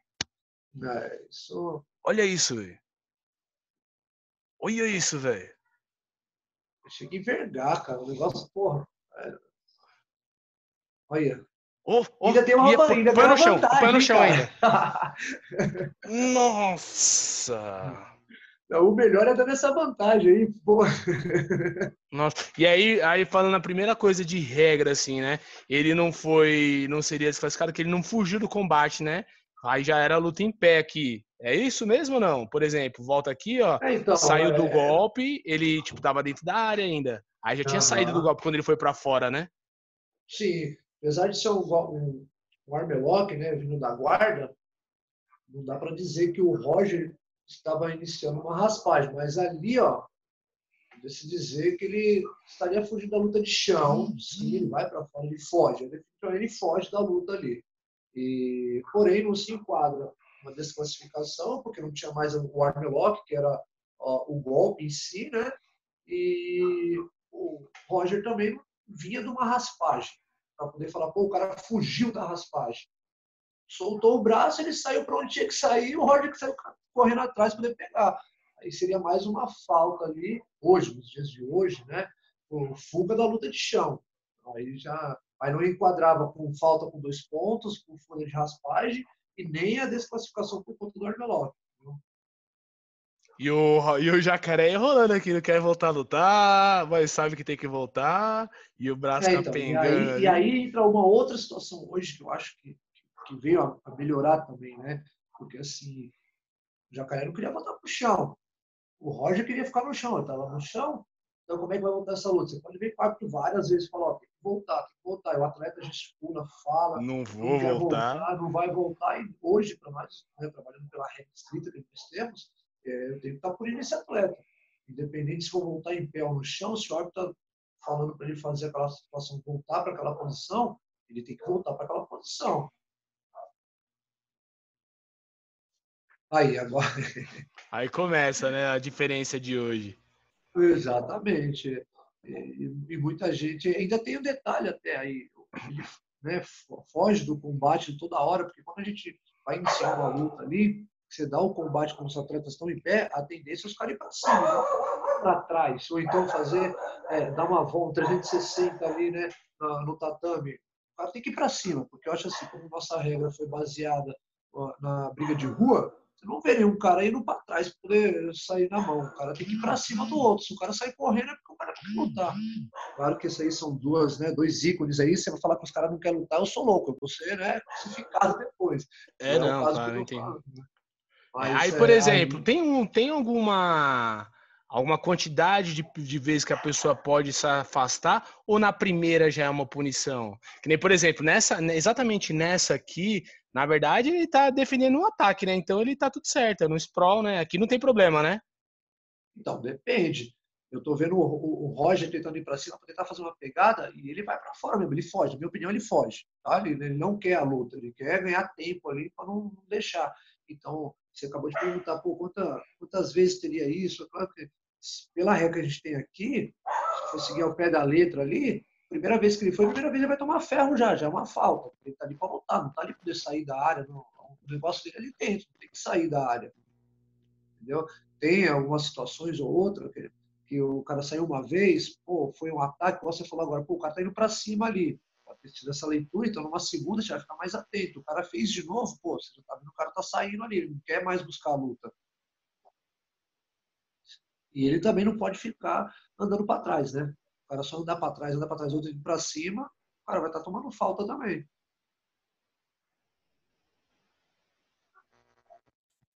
Alô, Gustavo, não estou te ouvindo. Desculpa, não estou te ouvindo. Usar... Tá me ouvindo? Tá me ouvindo? Agora voltou. O cara tem o direito de usar todos os recursos que ele tem para matar o tempo ali, o cara tá com o braço quebrado, velho. O cara tem o direito porra, de tentar. Nessa ali... época, até, até eu, cara, até eu não ia nem. Porra, cara, tudo com o braço quebrado. Já começa por aí, entendeu? Na nossa regra. Ó, oh, os caras falando do jiu-jitsu atual, ó, de la riba invertida. e o cara é, não, falando com o juiz, como mudou, né? Não, mudou caramba, cara. Inclusive nessa situação aí do braço, que chega até a quebrar, né? Ou se a gente for pegar a regra que tem escrita aqui, o árbitro teria que ter intervido, mas, cara, quem que seria louco nessa luta aí de chegar lá e falar, porra, eu vou parar essa luta para integridade física do atleta? Mas, por exemplo, aqui, ó, o, o atleta, ele não. Jacaré ganhou, que lutão, né? sensacional.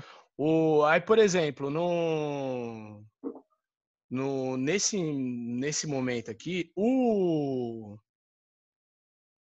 no, o Jacaré não não acusou ele, tipo, mãe, se, se, a gente presume que ele quebrou o braço, e é claro que hoje a gente tem esse conhecimento dessa informação porque é, já passaram assim muitos anos, né? É uma informação conhecida, uhum. né? Mas na verdade a gente presume durante a luta. Teve um dia que eu tava, teve uma vez que eu tava tava Curitiba, Floripa, não sei, tinha um aluno meu lutando lá.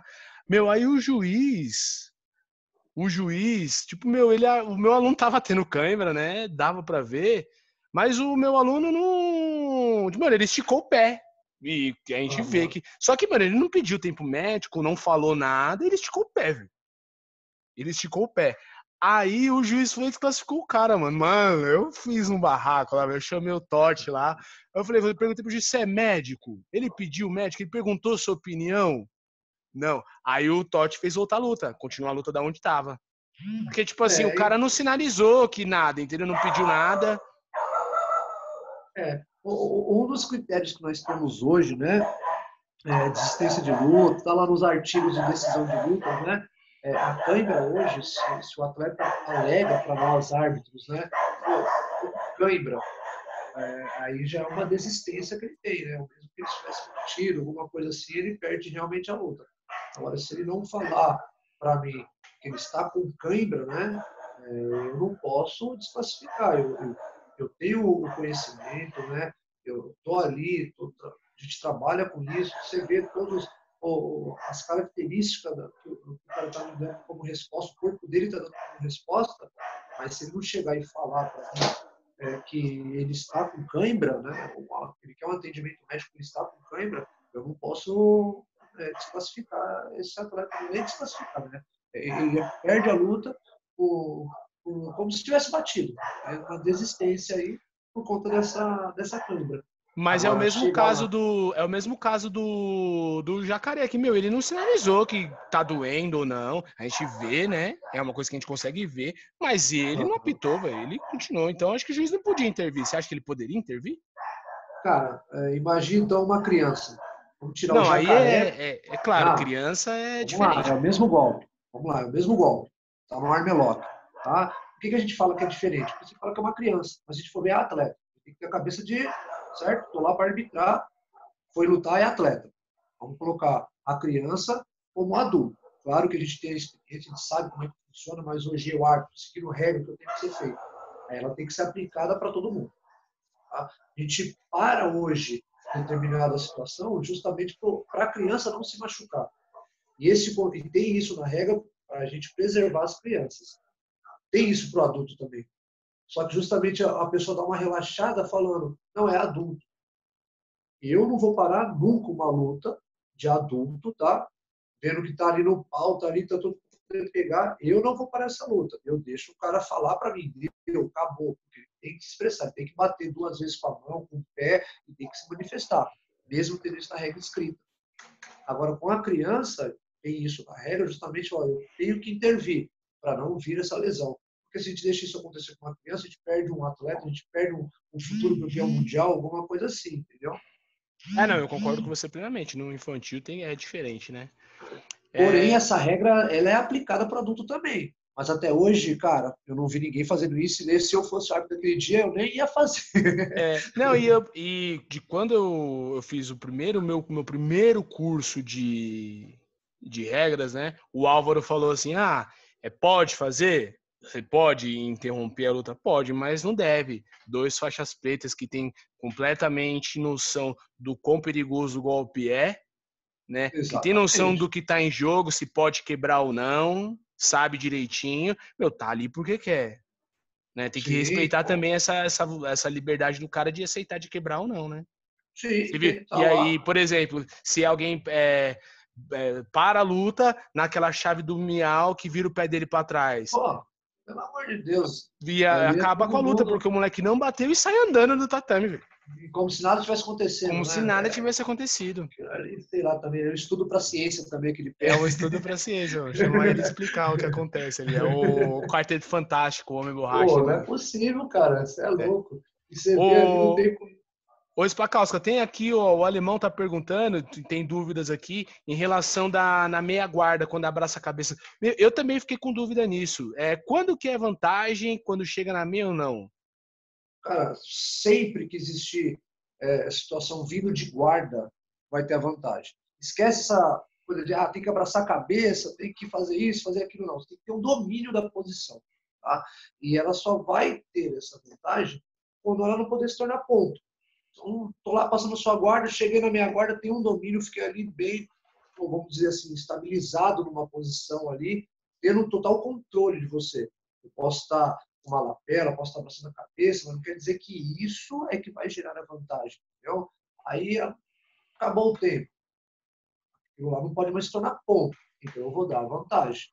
O cara repôs a guarda, ele quase chegou a passar a guarda, então ele foi interrompido com essa reposição de guarda. Vai ter essa vantagem aí também. Ou foi sofreu uma raspagem, tá? Aí o cara caiu por baixo, o outro adversário dele vai ter os dois pontos, ele vai ter a vantagem referente a essa meia guarda aí. Não vai ter vindo numa situação de queda, uma raspagem, numa situação de costas, onde no qual não existiu guarda para depois você conseguir chegar a, ter uma passagem de guarda na metade da, da posição, entendeu? Você não chega ali. Então, toda vez que for falar de meia guarda, não é a meia guarda que vai te dar vantagem. A vantagem é realizada devido à passagem de guarda. Você foi interrompido, não teve como concluir o seu movimento, teve um domínio da posição e você voltou, mudou a posição, alguma coisa assim. Nesse caso, tem a vantagem. Sensacional. Galera, é, quem quiser mandar pergunta, pode mandar pergunta aí, eu vou olhando aqui. Enquanto isso, eu queria falar de um, de um. Já estamos indo para a parte final, já estamos uma hora e vinte aqui. Graças a Deus, está bem legal. É, eu queria, assim, fazer alguns comentários é, que é alguma coisa que é meio estranha, assim, né? Por exemplo, existe a regra, existe o curso, mas existe uma reunião que o cara dá uma recomendação que não está na regra. Por exemplo, é. ah, tal dia é no, você está no brasileiro lá, 10 dias de campeonato. Aí um dia tá acontecendo uma coisa lá. Acontece alguma coisa no campeonato que dá uma polêmica. Aí chega no fim do evento, tem uma reunião e os caras falam assim, ó, a partir de hoje isso é isso. Só que não tá na regra. E o que, que a gente faz ali no corner? Começa aquele negócio. É claro que a gente que tá ali no corner no dia a dia acaba se comunicando e já absorvendo essa, essa notícia rápido, né? Absorvendo essa notícia rápido. Mas. É... Meu, que complicado é isso. Fala um pouquinho pra gente dessa, dessa capacitação que tem dos árbitros, tanto a quantidade de curso que vocês fazem, quanto essas reuniões que tem de pré-evento, pós-evento, quando é evento de vários dias, né? É, então, vamos lá. É, quando é pela confederação, né, eles marcam um, a gente chama de RTP. Então, tem um curso básico ali, rápido ali, poder discutir situações, disputas polêmicas, né, o que é para ser feito, ou corrigir um árbitro que ser corrigido, várias situações ali para o crescimento do, do evento ali. Então, ser preparado, tudo, a vê, a gente faz, como é de criança, tem um específico, como é que está trabalhando aquele evento, enfim. Agora, vamos para o outro lado lá, pô, vai ter uma reunião antes da gente começar o campeonato, tá? Falando de Federação Paulista agora. A gente chega lá seis e meia da manhã para começar a reunião sete e vinte, aí a, Chega a galera, reúne, ó, galera, tá assim, assado, ou teve uma recomendação hoje da confederação, e parará, e deixa, tenta alinhar todas as situações. Eu acho assim, o problema maior, que fique bem claro para todos, né, que quando vem uma recomendação nova, independente se é da IBJJF, que aí depois vem, né, como se fosse uma avalanche ali, passando para confederação e federação, o... a gente tem que acatar tem essa de, pô, eu não vou fazer. Eu, você é assim, você é um soldado no, no, quartel, você tem que receber ordem. Se você não fizer, você não está ali para trabalhar. Tem que ser, vão mexer as peças para te tirar está fazendo o que é pedido. Se você concorda ou não, é isso opinião particular. É, hoje, é para fazer assim, já, já tem acontecido situações, a gente Mundial, então até Pan-Americano, brasileiro bem citado por você, e os coordenadores recebem uma informação, ó, é para fazer assim chega lá, dá explicação para nós da melhor maneira, né? E, claro, a primeira reação que desde os coordenadores, né? E até da primeiro vem dos coordenadores, depois vem da, do grupo de arbitragem, é cara, como é que nós vamos fazer isso para hoje? Porque vai prejudicar o atleta, né? A gente sempre pensa isso. Por quê? A maioria dos que estão ali são professores também. Então, a gente tem que pensar nos nossos atletas. E, e é, podem ficar sossegados que é bastante discutido isso também para não ser prejudicado. Como você falou, infelizmente, como não tem escrito, vai chegar na hora ali, o atleta ou ele vai aprender na hora que está acontecendo, vai, era uma situação, uma, uma coisa melhor para acontecer agora, vai, um exemplo. Ah, antigamente a gente podia fazer o single leg, pegava a perna do adversário, levava o cara para fora, ganhava uma vantagem. Ah, hoje não mais. Hoje o cara pegar essa perna para fora não vai ter essa vantagem. Imagina, ó, hoje é o dia do Mundial, galera, amanhã não tem isso mais. Pô, mas o atleta não está sabendo disso. Os árbitros, tá? Todos os árbitros têm esse conhecimento, têm esse conceito de falar, pô, mas os caras vão ser prejudicados. Eu acho que eles não. A intenção deles não é prejudicar o atleta em si, dar uma melhoria da técnica aí, pra, da regra para o atleta. Isso, porém, é, isso já vem sendo feito também, só que pouca gente participa, professores ou líderes de equipes, né? são convidados a essas reuniões, são convidados para estar tá dando opinião da, do, do, que mudar, ou tentar mudar. Quando chega na reunião, a gente tem que acatar, não tem essa de, mesmo vamos por hoje, o Jeremias não concorda com alguma coisa, o Álvaro, o Totti, eles não concordando, eles dão a opinião deles lá, defende a galera tudo, e só que ordens são ordens, vem de presidência, você tem que fazer, se você não faz, vão te tirar e vão colocar outro que é para fazer. E isso eu acho um lado ruim entendeu? De, de todas as entidades. Não vamos dizer só que é confederação ou federação, enfim, acho que é um todo. Você é, quer mudar alguma coisa, põe uma nota primeiro, para depois um próximo evento. Porque hoje eles colocam, esse é obrigatório estar com dois segundos para determinado evento, você tem que estar com isso. Eu acho que poderia fazer uma nota sim, mas lembrando, essas mudanças que são feitas, né, é, alguns líderes de, de equipe, eles também têm a consciência disso já. Então, antes de ser mudado grotescamente, né, falar hoje vai acontecer, alguns líderes que participaram das reuniões, eles estão cientes sim. Ah, ó, eu vou te falar, eu vou te falar. Eu sou líder, um dos líderes da Almeida JJ, não existe essa informação. Por exemplo, não existe um convite para eu participar de uma reunião, não existe um, um, uma preparação para essa informação. Eu, eu. Eu, uhum. Por exemplo, nós, eu, eu, não, eu não sou um grande como aliança, né? Eu não sou o Fábio Gurgel, nem eu, nem o Diogo não cai, né? Nós estamos caminhando aí ali, claro, trabalhando. Pô, mas nós somos uma terceira no Brasileiro de Equipes, nós somos uma terceira, né? Cara, aí é... você chega nos Opens aí, nós sempre estamos no pódio, né? Estamos ali, estamos nas cabeças. Não somos a maior, nós maiores, mas estamos nas cabeças sempre. Não existe, tipo assim, um convite para você ter essa informação. É, é assim, é ruim, né? Estou é, dando esse feedback como, como líder de equipe, né? Não existe uhum. esse, esse negócio. Ô, Spakowska, aí tem aqui um menino fazendo uma pergunta. Ó, ô, mestre, tem uma pergunta. No caso das lutas da categoria infantil, havia sido comentado que se tornaria. Ah, antes de fazer a pergunta, só para falar, o Claudio Honor, eu não consigo habilitar seu microfone é, agora que. No, no, durante a reunião, porque está gravando, eu não, não tenho. não consigo mexer nisso. Se você conseguir escrever, eu pergunto para ele. Tá? Aí voltando à pergunta aqui. O Messi, tem uma pergunta. No caso das lutas da categoria infantil, havia sido comentado que se tornaria proibido o Ezequiel da montada e alguns outros golpes similares. Eu gostaria de saber se já se vai ou já ocorreu essa proibição. Cara, na, na verdade, é, já é restrito esses golpes aí para algumas categorias, sim.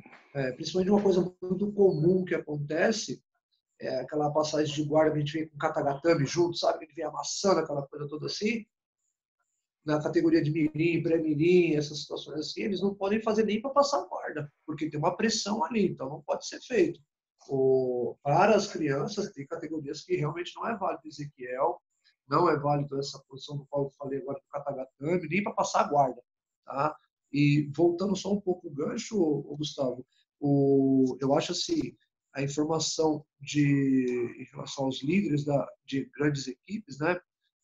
Vou dar minha opinião, falando que sei o projeto que vocês têm, sei a equipe que eu tenho, entre outras, eu avalio todos, uma vez que está numa competição, todos são grandes, entendeu?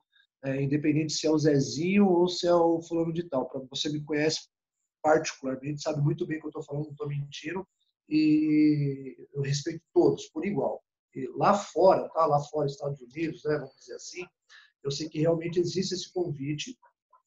Hoje estão limitando esses convites para poder focar mais na arbitragem, porque acabava, eu já participei dessas reuniões, então eu posso falar, é, se torna uma bagunça e depois não resolve muita coisa, mas existia sim, eu não sei aqui em São Paulo, né, que se é aberto as portas também o pessoal daqui de São Paulo está participando dessas reuniões, mas assim, qualquer mudança que vai para o livro de regras, né, primeiro são consultados grandes é, professores aí, vamos dizer semestre, né, porque eles que primeiro dão o, o, parecer deles de alguma coisa. Então, hoje, a, meia, a vantagem de meia guarda foi bem discutida com líderes de, de, de equipe. Acho que não são todos que têm esse, esse direito de estar participando. Direito não é a palavra certa que eu estou falando, né? mas é o que vem à cabeça agora. Mas eu entendi o que você hoje, quer dizer. É, hoje, o, todo mundo sim tem é, o, o, direito de poder estar tá dando a sua opinião em relação a isso. Voltando à pergunta agora do, do rapaz, não sei se ficou bem é, esclarecido aí, mas já vem um bom tempo aí que não pode ser feito estrangulamento na montada aí, o Ezequiel. Eu acho também, eu também não entendi a pergunta não. Fiz aqui porque tá aqui, é, mas eu concordo com você. Vê só a idade que é certinho, se conseguir dar uma idade melhor aí, a gente consegue responder, porque até os 15 anos aí não sendo juvenil, aí já não pode ter situações aí, guilhotina, entre outras coisas. É. O, o, aí o Carlão aqui, eu acho que é o Carlão árbitro. Carlos Ferreira é o árbitro, né? Aí ah, tá é, dando... Carlos Ferreira é o show. É, tá, é o Carlão aqui tá me, me zoando aqui. Ele falou, quem mandou o senhor deixar de ser árbitro? Ô, Carlão, mano, é, mas peraí, né? Eu sou amigo de vocês, pô. Não fala é, assim que magoa, Carlão. Aí eu agora só fico sabendo disso indo nos RTP, né? Mas eu quero saber, quero continuar informado, pô. E, e, e aí, aproveitando que o Carlão tá aqui brincando, né? Eu tive um problema muito grande, assim, na... na... Ô, Claudinor, já vou vir com a sua, com a sua, com a sua pergunta aqui, né? Se você conseguir me mandar um link da sua luta, melhor ainda que eu mostre aqui para o Spakowska. Porque você falando aqui, eu não consigo. É tipo, é, eu, existe essa dificuldade, né? O cara fala, conta a luta dele, mas ele conta a versão dele, né? Ah, sim. se você dá opinião em cima de uma né? versão, né? E que fique claro, hein, mano, não tô aqui para discordar ou concordar de nenhum colega de trabalho, não, hein? É, Senão não, depois claro. os caras vão me matar. Não, claro. E assim, e o objetivo é, é, justamente esclarecer, né? Trazer informação. Mas quando o cara fala assim, ah, aconteceu isso isso na minha luta, eu, tipo, ah, eu tenho dificuldade até de prestar atenção, porque, meu, essa é a versão do cara, né? Isso é o que ele sim, viu da luta. Sim. Né? E o, é. o vídeo, você sempre tem que tentar falar acompanhado de um vídeo. Porque é, aí, é, bom, não é bem coisa. assim do jeito que você falou, que um segundo muda tudo da luta, né? E também é saber, né, assim, lidar no jeito de dar essa informação, né? Porque às vezes também o cara vem falando tudo. Hoje, é, tempo atrás, eu treinando com o meu aluno, a gente caiu numa posição onde gerava uma punição e eu aceitei ser é, tirado daquela posição, daquilo lá, porque eu já sabia que era uma punição, né? Aí ele pegou e falou para mim assim, pô, professor, é, eu já caí falando falta, né? brincando com ele lá, dando a falta dele. E estava muito bem posicionado, estava vindo uma passagem com uma montada, para ele se defender, ele se defendeu colocando o pé por dentro do meu kimono para inverter a posição. Né? Então, acabei aceitando. E aí, em cima disso, meu aluno falou: pô, então você teve uns três quatro, professor? Aí eu falei para ele: ó, eu não vou te dar uma resposta agora, porque eu estou no calor da luta. Para mim, eu não sei se eu fiquei o tempo suficiente estabilizando essa posição ou não. Vou perguntar para quem estava de fora. A galera estava olhando e falou, professor, para mim eu achei que foi os pontos. Então, aí teria os três e quatro pontos, mais a falta que você teve aí de colocar o pé por dentro. Então, às vezes você está no calor da luta, você acha uma coisa e é outra. Então, tem que tomar, sempre vai ter duas opiniões. Melhor, três, né? A sua, que é do atleta, a do árbitro e o do o coordenador depois, que ele vai ouvir a sua opinião e a do, do árbitro quando aconteceu. Tá, o, o, aí só o Caio mandou um negócio aqui legal para eu, falar. O, o Spacalska, mas antes, aproveitando o gancho aqui do Carlão, né, e eu passei por uma por um momento de transição, né? Então, assim, nós continuamos sendo os árbitros que souberam ter é uma inteligência, né? Os árbitros que tiveram inteligência de separar, né? Que quando nós estamos ali no campeonato trabalhando, é, nós estamos trabalhando ali, velho. Uhum. Estamos ali, é, ombro a ombro, você pleiteando o melhor para você e eu, eu pleiteando o melhor para minha equipe, para o meu aluno, e estamos trabalhando. Não é pessoal ali quando eu faço uma reclamação, né? Por exemplo, eu falo assim: você errou. Eu não estou tentando agredir a sua pessoa, o ser humano espacalsca, né? E nem tentando agredir o árbitro também. Eu estou tentando trazer a luta para um, um ponto positivo, né? Mas o que eu quero dizer, no quando eu parei de arbitrar, né? E aí eu comecei a trabalhar ali com os alunos, trabalhar ali com os alunos no, de, no coach. E, meu, isso faz maior diferença no resultado das lutas, né? Tipo, o dia que eu chego a partir do meio-dia, meus alunos não ganharam medalha. Quando eu fico o dia inteiro lá, meus alunos arrebentam de ganhar medalha. Você muda a luta assim, participa da luta, né? Não que você influencie o juiz, mas você consegue mudar a uhum. luta, tanto do seu aluno em vários sentidos, né? E aí, vários árbitros, tipo, ficaram nervosos comigo, assim, pô, mano, você era do lado nosso, você tava reclamando com a gente. Ô, oh, peraí, velho. Aí uma vez eu fui falar com você, pô, eu tava reclamando com você num campeonato que você tava, você não tava trabalhando. Aí eu falei, pô, mano, os caras, tô chateado com os caras, os caras mal falam comigo, os caras não, não, eu tenho um carinho pelos caras, os caras não falam comigo, porque falam que eu sou reclamão demais. Aí você falou para mim um negócio muito legal, assim, é, Gustavo, continua reclamando, porque isso que vai fazer o esporte crescer, né? Isso que vai fazer a arbitragem melhorar, trazer informação, né? E eu queria, e assim, hoje, eu não reclamo por dois motivos. Primeiro, que a federação e a confederação não respondem. Né? Você faz uma, desculpa a palavra, você faz uma puta de uma carta, ou porra de uma carta lá, escreve, escreve, escreve. escreve. Mano, os caras não respondem. os caras não respondem. Se você parece que se você faz um barraco lá, você é atendido, né? Aí você vai ser é comentado no final do evento. Mas se você faz uma carta com educação, a federação não responde. E fica todo mundo te olhando feio. Fica, mano, fica, porque eu sou um cara chato que faz carta, né? E fica todo mundo te olhando feio. Tipo, do, do diretor de arbitragem, do diretor de eventos, ao. Mano, todo mundo, todo mundo, staff, todo mundo chamando feio, olha o chatão lá. E eu queria saber sua opinião sobre isso. Que eu acho que isso é, é. importante para a evolução do esporte, né? É, então, não vou fugir do que eu conversei com você naquele dia, não.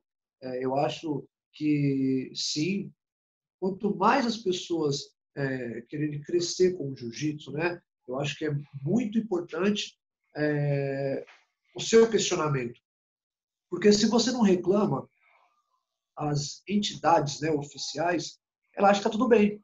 Pô, saí beleza do campeonato, não tivemos nada, não tivemos. Cara, é, se nós que estamos arbitrando, a gente sabe que a gente ficou o dia inteiro trabalhando uma, duas, três lutas ali, passou ali, cara, caramba, deu um olho aqui, não sei o quê. A gente sabe que não tem como você passar um evento sem não, não dar um problema para entidades oficiais, entendeu? É, o que eu acho, e sempre desde a hora que a gente começou a falar, eu acho que a maneira de como você vai abordar que é, que é o mais complicado. Então, eu conheço a pessoa Gustavo, eu conheço o Caio, eu conheço o Diogo. Eu sei, o Diogo é o mais explosivo de vocês. Eu sei, pô, você é o que gosta de falar para defender, aquela coisa toda. O Caio já é mais tranquilo. Cada um tem o seu perfil, mas acho que na hora de fazer uma reclamação, a resposta, eu estou sabendo agora por você, né? Não, não veio um feedback de federação, confederação para vocês, mas para nós árbitros, tá? nós somos bastante cobrados. Então, vocês podem achar, ou os professores podem achar que não, não vai, é, não, não tem um contexto em cima do que vocês reclamam, pelo contrário. É, hoje, pela confederação, eles têm que nos avaliar em determinados eventos. Então, entre isso, vem se o cara errou, se o cara estava bem, se o cara não estava, enfim, Federação Paulista vocês mandam um vídeo, manda isso, manda aquilo. Como você bem falou, pô, a gente às vezes vai ver uma situação, o cara reclamou, reclamou, reclamou, a gente viu o vídeo não tinha nada a ver, a conversa foi distorcida, que lá coisa você tem que ver. Então, realmente, é, é, eu não sei te dizer hoje se tem alguém específico para poder ver essas situações, entendeu? É, eu sei do Felipe, o que eu faço, e eu até peço para continuarem a, a, quando tiver alguma coisa a reclamar, vem, porque me ajuda, quando posso ter certeza, quando alguém reclamou comigo de determinada situação, eu tento expor a minha ideia, qual foi no dia da luta, e depois eu vou recorrer ao livro, vou recorrer, eu faço um vídeo, quem me acompanha sabe as postagens que eu faço, e um diferencial. Eu ainda treino com os meus alunos, entendeu? Acho que isso que é o mais importante, porque para eu falar de uma posição, se pega ou se não pega, ou discutir com você, ou fazer isso que nós estamos fazendo hoje, eu tenho que estar lutando com meus alunos. E se, você, se eu só estou lutando com meus alunos, é porque você criticou uma coisa que eu errei. Então, eu fui buscar o melhor. Acredito que muitos ali dentro façam isso, façam isso também. Entendeu? E a, a, postura e como falar, eu também acho que muitas vezes eu já deixei o cara falando sozinho, já porque a postura que ele veio fora da, dali, fui almoçar, alguma coisa assim, o cara veio mais calmo para trocar uma ideia, aí uma ideia foi legal, fluiu, e eu, quando eu errei, eu assumo também, falou, cara, desculpa, não era minha intenção, me conhece, sabe muito bem como é que faz isso daí, agora se o cara tá lá a prejudicar, né? O conceito dele é tá lá, é um cara reclamão, mas ele não faz para construir, para coisa construtiva, ele faz para prejudicar mesmo o cara. Muitas eu, pessoas já, já escutei. Eu vejo isso, o cara tipo, faz para destruir mesmo. Ele quer que tipo, é, aquele então. cara não arbitra mais. Pô, pelo menos é, eu falo do fundo do meu coração. Eu só reclamo com, eu só reclamo ali, pleitio alguma coisa quando eu quando eu enxergo que é uma é interpretativo. Uhum. Né? Quando eu enxergo perfeito, que é interpretativo. Perfeito. Por exemplo, ah, tem margem, eu tenho, eu tenho meu, é, 80 20, eu tenho 20% de chance de reverter ela, de fazer o cara mudar ali. Mas eu tenho 20% de chance, pô. Agora, é. eu nunca vou brigar com alguém, tentar induzir o árbitro ao erro. É. Hoje, hoje é uma minoria que faz isso, mas ainda tem bastante, principalmente para os menos experientes, né? Os caras caem bastante matando em cima. Então, o cara, é, determinado estado, ele é o forte que tem lá, os caras têm medo de arbitrar por conta dele, muda resultado dele. É, é uma minoria, sim, isso, né? Mas diferente o peso que a gente tem para poder conversar. Mas eu acho que as entidades, né? Elas estão bem focadas aí, tentar dar o um melhor para a galera E quando tem uma reclamação, eu já vi árbitro sendo tirado da, da, da área dele para ficar um tempo descansando, já vi também é, sendo, dando parabéns, porque isso é muito difícil também acontecer. Você vê um professor, você vê uma pessoa dando os parabéns porque aquele árbitro acertou em fazer posição difícil para caramba que vi, para público seria um nada e o cara faz certo e vem aquela gritaria, blá, blá, blá, blá. O vídeo que nós assistimos agora do Herbert com o Xande lá, imagina aquela luta tá pegando porrada, você vai lá e faz, não faz nada, não dá um ponto, não dá nada. Com certeza alguém ia gritar, você tá maluco, juiz? Então, né, esse tá maluco, alguma coisa assim, às vezes te desperta e dá para você dar uma atenção melhor ali na luta. Mas o que você falou, eu acho que é bem construtivo sim. É, tem que continuar reclamando, tem que continuar pedindo a atenção que vocês querem, porque vocês são líderes de equipe, vocês são professores assim como eu, e eu quero melhor para meus alunos também. Então, é, a maneira de ser abordado, né?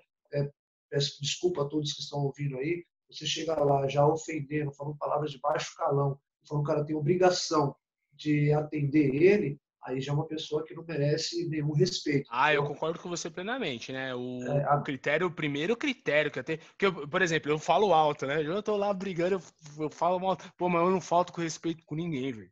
Não falto com respeito, é, eu falo alto, é, eu não, não falto com respeito com ninguém. O Carlão aqui respondeu, né? Você está fazendo seu papel de coach de professor, mas pode ter certeza que todas as reclamações ou questionamentos são relatados a nós no feedback pós-dia do evento e somos cobrados sim. E aí, Exatamente. isso eu posso falar do tempo, isso eu posso falar do tempo que eu fui árbitro. Mano, é sério. Por exemplo, é, que não tem nada a ver com o critério, tipo assim, se errou ou não errou, se, se é bom árbitro, né, não é bom árbitro. Isso aí é um outro critério que pode ser avaliado tanto a entidade inteira quanto individualmente pode ser avaliado, né? Que isso não leva no critério de que é sério. Meu, eu estive lá, é um trabalho sério. É um trabalho sério, honesto, é, digno, assim, que vale merece todo o respeito, né? Eu, eu, uhum. eu, eu nunca vi nada no sentido assim, ó, é, rouba aquele cara ali, aquela equipe não merece. E eu tive do lado de dentro, eu tive do lado de dentro e, e posso falar que de cima para baixo, assim, né, da, da direção de arbitragem para baixo uhum. é o uhum. melhor, é sério. Aí sim, sempre pode melhorar, né? Está em constante evolução, uhum. mas é uhum. sério. Aí eu, eu, eu vejo isso, Carlão. Mas eu digo aqui no sentido que não existe um, uma tem um, pode ter a cobrança para vocês aí, que o objetivo não é, desculpa a palavra, mas não é fuder ninguém, né? O objetivo é trazer a resposta. Uhum. E aí, por exemplo, eu fiz uma reclamação pro, pro, na federação ela pode ser é, pertinente, mas também pode não ser. Né? E eu gostaria de falar assim, ó, oh, não, mestre, ó, você está, tá vendo, ó, no artigo tal, da regra tal, tal, tal, inciso tal, tal, tal, tal, tal, ó, você está errado. Uma resposta, pô. Como é que eu sei que eu fui ouvido se não tem uma resposta? Né? É. Isso aí eu concordo com você, mas eu acho assim, é, aí essas entidades, né, teriam que ter alguém específico para isso. Hoje eu sei que o Álvaro tem um e-mail particular até manda para a galera, que é para poder tirar a dúvida, já falando, ele mesmo responde a galera. Então, imagina quanto e-mail deve receber. Também só de falar que eu já, já fiquei louco também. E, mas tem uma. O, a arbitragem um todo, né? Vamos dizer por, por, por coordenadores aí. Eles têm sim um e-mail no qual é para ser mandado, eles avaliam ali, eu não sei se dizer quantas que, que eles avaliam, dão um feedback ali. Até hoje, é, eu, por ser um líder de equipe, mas como estou no campeonato arbitrando, é, eu, não me, eu não falo nada em respeito à minha equipe. Quando eu estou lá arbitrando, eu sou árbitro, não, não tenho equipe, entendeu? É, embora tenha respeito por todas as outras, e eu sempre deixo alguém responsável para resolver alguma coisa pela minha equipe lá. É, você mesmo já me questionou isso, Pô, você tem que estar do lado de fora, cara, poder ajudar os moleques, não sei o quê. Entendo perfeitamente isso, meus moleques me cobram bastante isso também resultado de medalha, isso, aquilo realmente tem.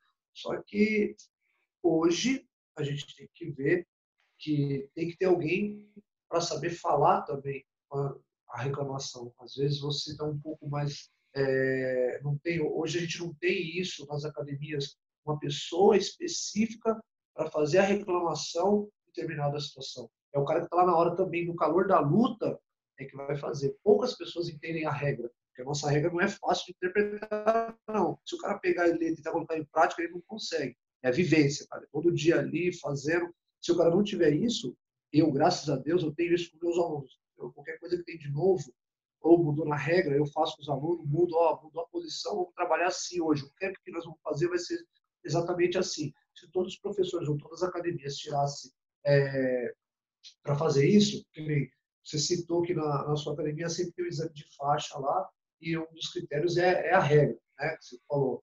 O meu não, o meu não é só como é exame de faixa.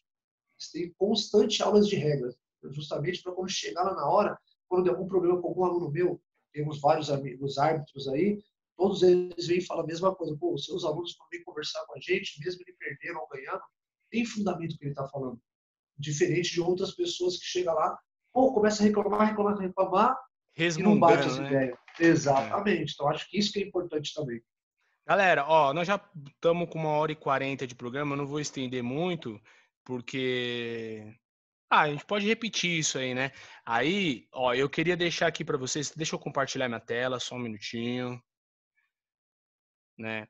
Ó, aqui na minha tela eu coloquei o... Espera aí, só um minutinho. O... No site da CBJJ... Cadê? Peraí, peraí, peraí. Ó, no site da CBJJ, meu, tem um livro de regras lá. Tá? Vocês estão vendo aqui? É porque a internet não, não está carregando, peraí. Ó, você entra no site da CBJJ, cbjj.com.br, clica aqui pra, para download.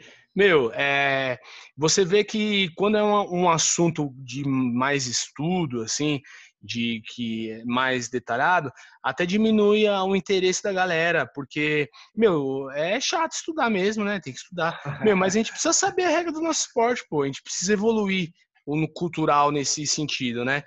É, eu mandei no. A minha internet está lenta que não está abrindo, mas no site da CBJJ, da CBJJ tem um livro de regra. Meu, em meia hora você lê o livro inteiro. Você fazer isso uma vez por mês, em um ano você está manjando muito da regra.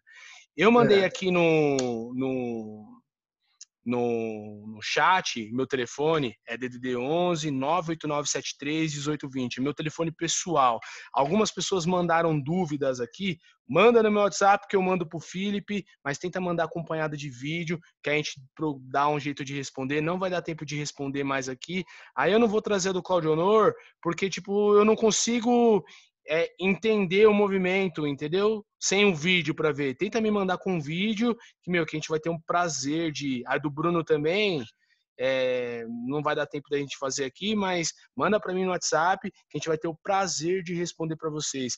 E galera, leva de uma maneira geral, capricha nos estudos, pô. Sejam é, atletas melhores, sejam professores melhores, sejam alunos melhores. Meu, nosso esporte, nosso esporte nosso esporte, a gente tem que conhecer ele. Né? Oh, é muito gostoso você escutar do Mestre Otávio que um tomou um tapa na orelha, o outro deu uma voadora giratória. É muito legal essa parte também, né? Pô, mas a gente Principalmente quando que... você presenciou. Nossa, é muito gostoso. É muito gostoso. Eu fui, teve uma vez que eu tava num campeonato mundial da CBJJI, né? Aí uhum. eu tava lá, meu, os caras os cara são muito ruins de habitar já, pelo amor de Deus. Melhorou agora que o Marola tá lá, melhorou muito, mas os caras são muito ruins, mano, pelo amor de Deus. Aí, o não sei que roubaram a luta do cara. Meu, eu comecei a desmontar o tatame, velho. Falei, ah, não vai voltar a posição? Pera aí, velho. Não vai parar pra me ouvir. Eu comecei a desmontar o tatame, velho. Acabo, acabei o campeonato, velho no barraco. Essas histórias, quem tá lá. É gostoso de ouvir essas histórias, né? Mas é importante também a gente ter consciência do, da importância do estudo. Né? Exatamente. Né? Em várias outras situações eu vi, por exemplo, eu não gosto de levar aluno meu em campeonato pequeno, porque o outro professor não é federado, não conhece regra, não tem campeonato, ele sempre machuca um aluno meu, velho. Ah, é, esse é o problema também de você ir nesses outros eventos aí, que não tem uma, é, órgão oficial, né, vamos dizer assim, né? Mas é bem válido. Eu acho que o atleta tem que estar na competição, ele tem que, além de estar na competição, ele tem que priorizar os eventos dele e o que, ele quer. Como eu falei, eu respeito todos, desde o um Zé Ninguém para alguém que já tem um nome forte aí, mas eu acho que atleta está na competição, ele é atleta, tem que ter o mesmo respeito, independente de quem ele é. Logo, os meus alunos lá na academia, lá na nossa equipe, eu, eles podem ir para o campeonato que eles quiserem. Só que eu falo, não esquece, priorização é os eventos no qual você vai conseguir, é o nome que você quer, então tem que ser uma confederação, tem que ser uma federação. Ah, mas esse vale não sei quanto, vai dar não sei quanto de dinheiro. Ah, mas qual é o fundamento? Qual que vai ter em cima disso daí? É critério, que aí eu não vou te proibir de ir. Só que você saiba que eu não estou te dando total apoio sobre isso. Então tem que saber peneirar o evento que é bom para estar tá participando, porque já teve muitos eventos aí prometendo também dinheiro. O moleque foi lá, se matou, está esperando até hoje o dinheiro. É. Pô, eu então, já faço diferente, eu nem também, assino então. a ficha do meu aluno de campeonato pequeno, eu não autorizo. E ponto final, não é pra ir, mano. É campeonato, menor campeonato que meus alunos lutam é paulista, velho. Me perdoa, uhum. que é paulista brasileiro e daí pra cima, velho. Ah, e tem ah, tá aquela, aquela, parcela pequena de competidor, que aí tem que lutar todos para ganhar uma tarimba, né? Mas, tipo, uhum. de eu levar meu aluno cliente, é, de paulista para cima. Me perdoa, mas é de paulista para cima. Felipe, Estamos é, terminando aqui. Despe, Despeça-se, não sei nem se eu falei certo, é do, do pessoal. Depois eu vou colocar essa, esse momento nosso que foi maravilhoso no, no Facebook. Então já dá, coloca suas páginas no, no YouTube, coloca, dá o seu link dos seus contatos aí, Instagram, das suas redes sociais para o pessoal te achar aí nas, nas redes sociais. E, meu, muito obrigado, viu? Obrigadão. É, pela participação, obrigado pelo bate-papo, muito, muito legal. Eu adoro falar sobre, sobre o nosso esporte, véio. coisa maravilhosa. É, obrigado aí, Gustavo, né, primeiramente. E obrigado, galera, também, que está esse tempo com a gente todo aí também. Acho que eu consegui passar um pouco do conhecimento que eu, que eu tenho aí. E sempre quem quiser, não só pelas redes aí que nós temos aí de comunicação, mas pessoalmente mesmo, no campeonato, chegar lá, trocar uma ideia, chegar, ter uma visão diferente, perguntar sobre posição, é, quiser fazer uma visita quando tiver tudo liberado aí também, fazer uma visita na academia será muito bem-vindo para a galera aí. E obrigado mesmo. Vamos ver se quem quiser me procurar nas redes aí, é o meu nome mesmo, Felipe Spacauskas aí, PHI, LLI, PE, tudo certinho. Já é difícil para soletrar. Então já deixei do mesmo jeito que se a pessoa realmente vai procurar, bate hoje já sabe quem é, ou vai pelo sobrenome que é Spakauskas, que é um nome, né, um sobrenome uhum. forte aí, todo mundo me acha. E eu acho assim, quanto mais conteúdo você tem, melhor fica o seu jiu-jitsu. Eu só fui aprender isso daí depois que eu me dediquei totalmente à arbitragem, melhorei 100% no, no, em relação à atleta. A minha academia teve um retorno muito grande em relação ao conhecimento né, técnico que os alunos têm. Eu acho que isso é muito importante. Cada professor tivesse essa conscientização que hoje eu tenho e até mesmo você passando com os meninos daí, essa ideia que você teve do canal também aí, cara, foi excelente. E só agradecer. Pô, obrigado também participação dos amigos aí pedindo aqui, mandando mensagem, questionando, fazendo coisa assim. Acho que isso que vem a somar. E já deixo o recado de novo. Não para de reclamar, não, galera. Faz a reclamação, que é só assim que o nosso esporte vai crescer. Imagina se tempo atrás a galera não tivesse reclamado, como é que ia ficar aí os dias de hoje, certo? Mas obrigado mesmo, se previnam aí, vamos ficar em quarentena aí. É, o que fazer tem muito bem, dá para a gente seguir aí os meninos aí com o projeto que eles estão fazendo aí. E os, muito obrigado, Gustavo. Oh, ah, eu vou, desculpa, eu vou ter que voltar aqui. Spakauskas, o Caio pediu aqui, eu tinha esquecido, mas o Caio pediu para você falar, antes da ah. gente se despedir, quais são as cinco atitudes mais desagradáveis dos professores durante a luta. É, me fala aí para eu não fazer, hein? Mano, ó, deixa eu reclamar. Deixa cara, eu umas cinco mais? Ah, cara, o carro-chefe é xingar o árbitro, tá ligado? Acho que essa falta de respeito de xingar o cara, acho que essa é, é a principal. Não tem como uh, não mencionar isso daí, né? Depois, é, querer chamar o cara para porrada, acho que isso aí já é um, um, segundo que já, já aprendiciamos aí, já até nos dias de hoje, né? Bem evoluído que nós estamos, a gente ainda vê a pessoa é, chamando o árbitro para porrada. A outra situação é ver professores saindo na mão na arquibancada, acho que eu, particularmente acho isso banal, apesar de ter vindo numa época aí perderam um pouco aquela força que os caras tinham de brigar muito, mas eu tive que sair muito de evento, porque os caras quebravam o ginásio, quebravam porque não tinha condições. Então já é uma coisa que eu sou familiarizado em assistir, mas não gosto, não, não acho bom isso daí. É, a outra situação, acabou de chegar na posição, tá amarrando o juiz. Cara, eu acho que essa aí é um dos fatores também que acho que ah, você não viu ainda o que está acontecendo, o cara já está dando um palpite que está amarrando, né? não deixou desenrolar.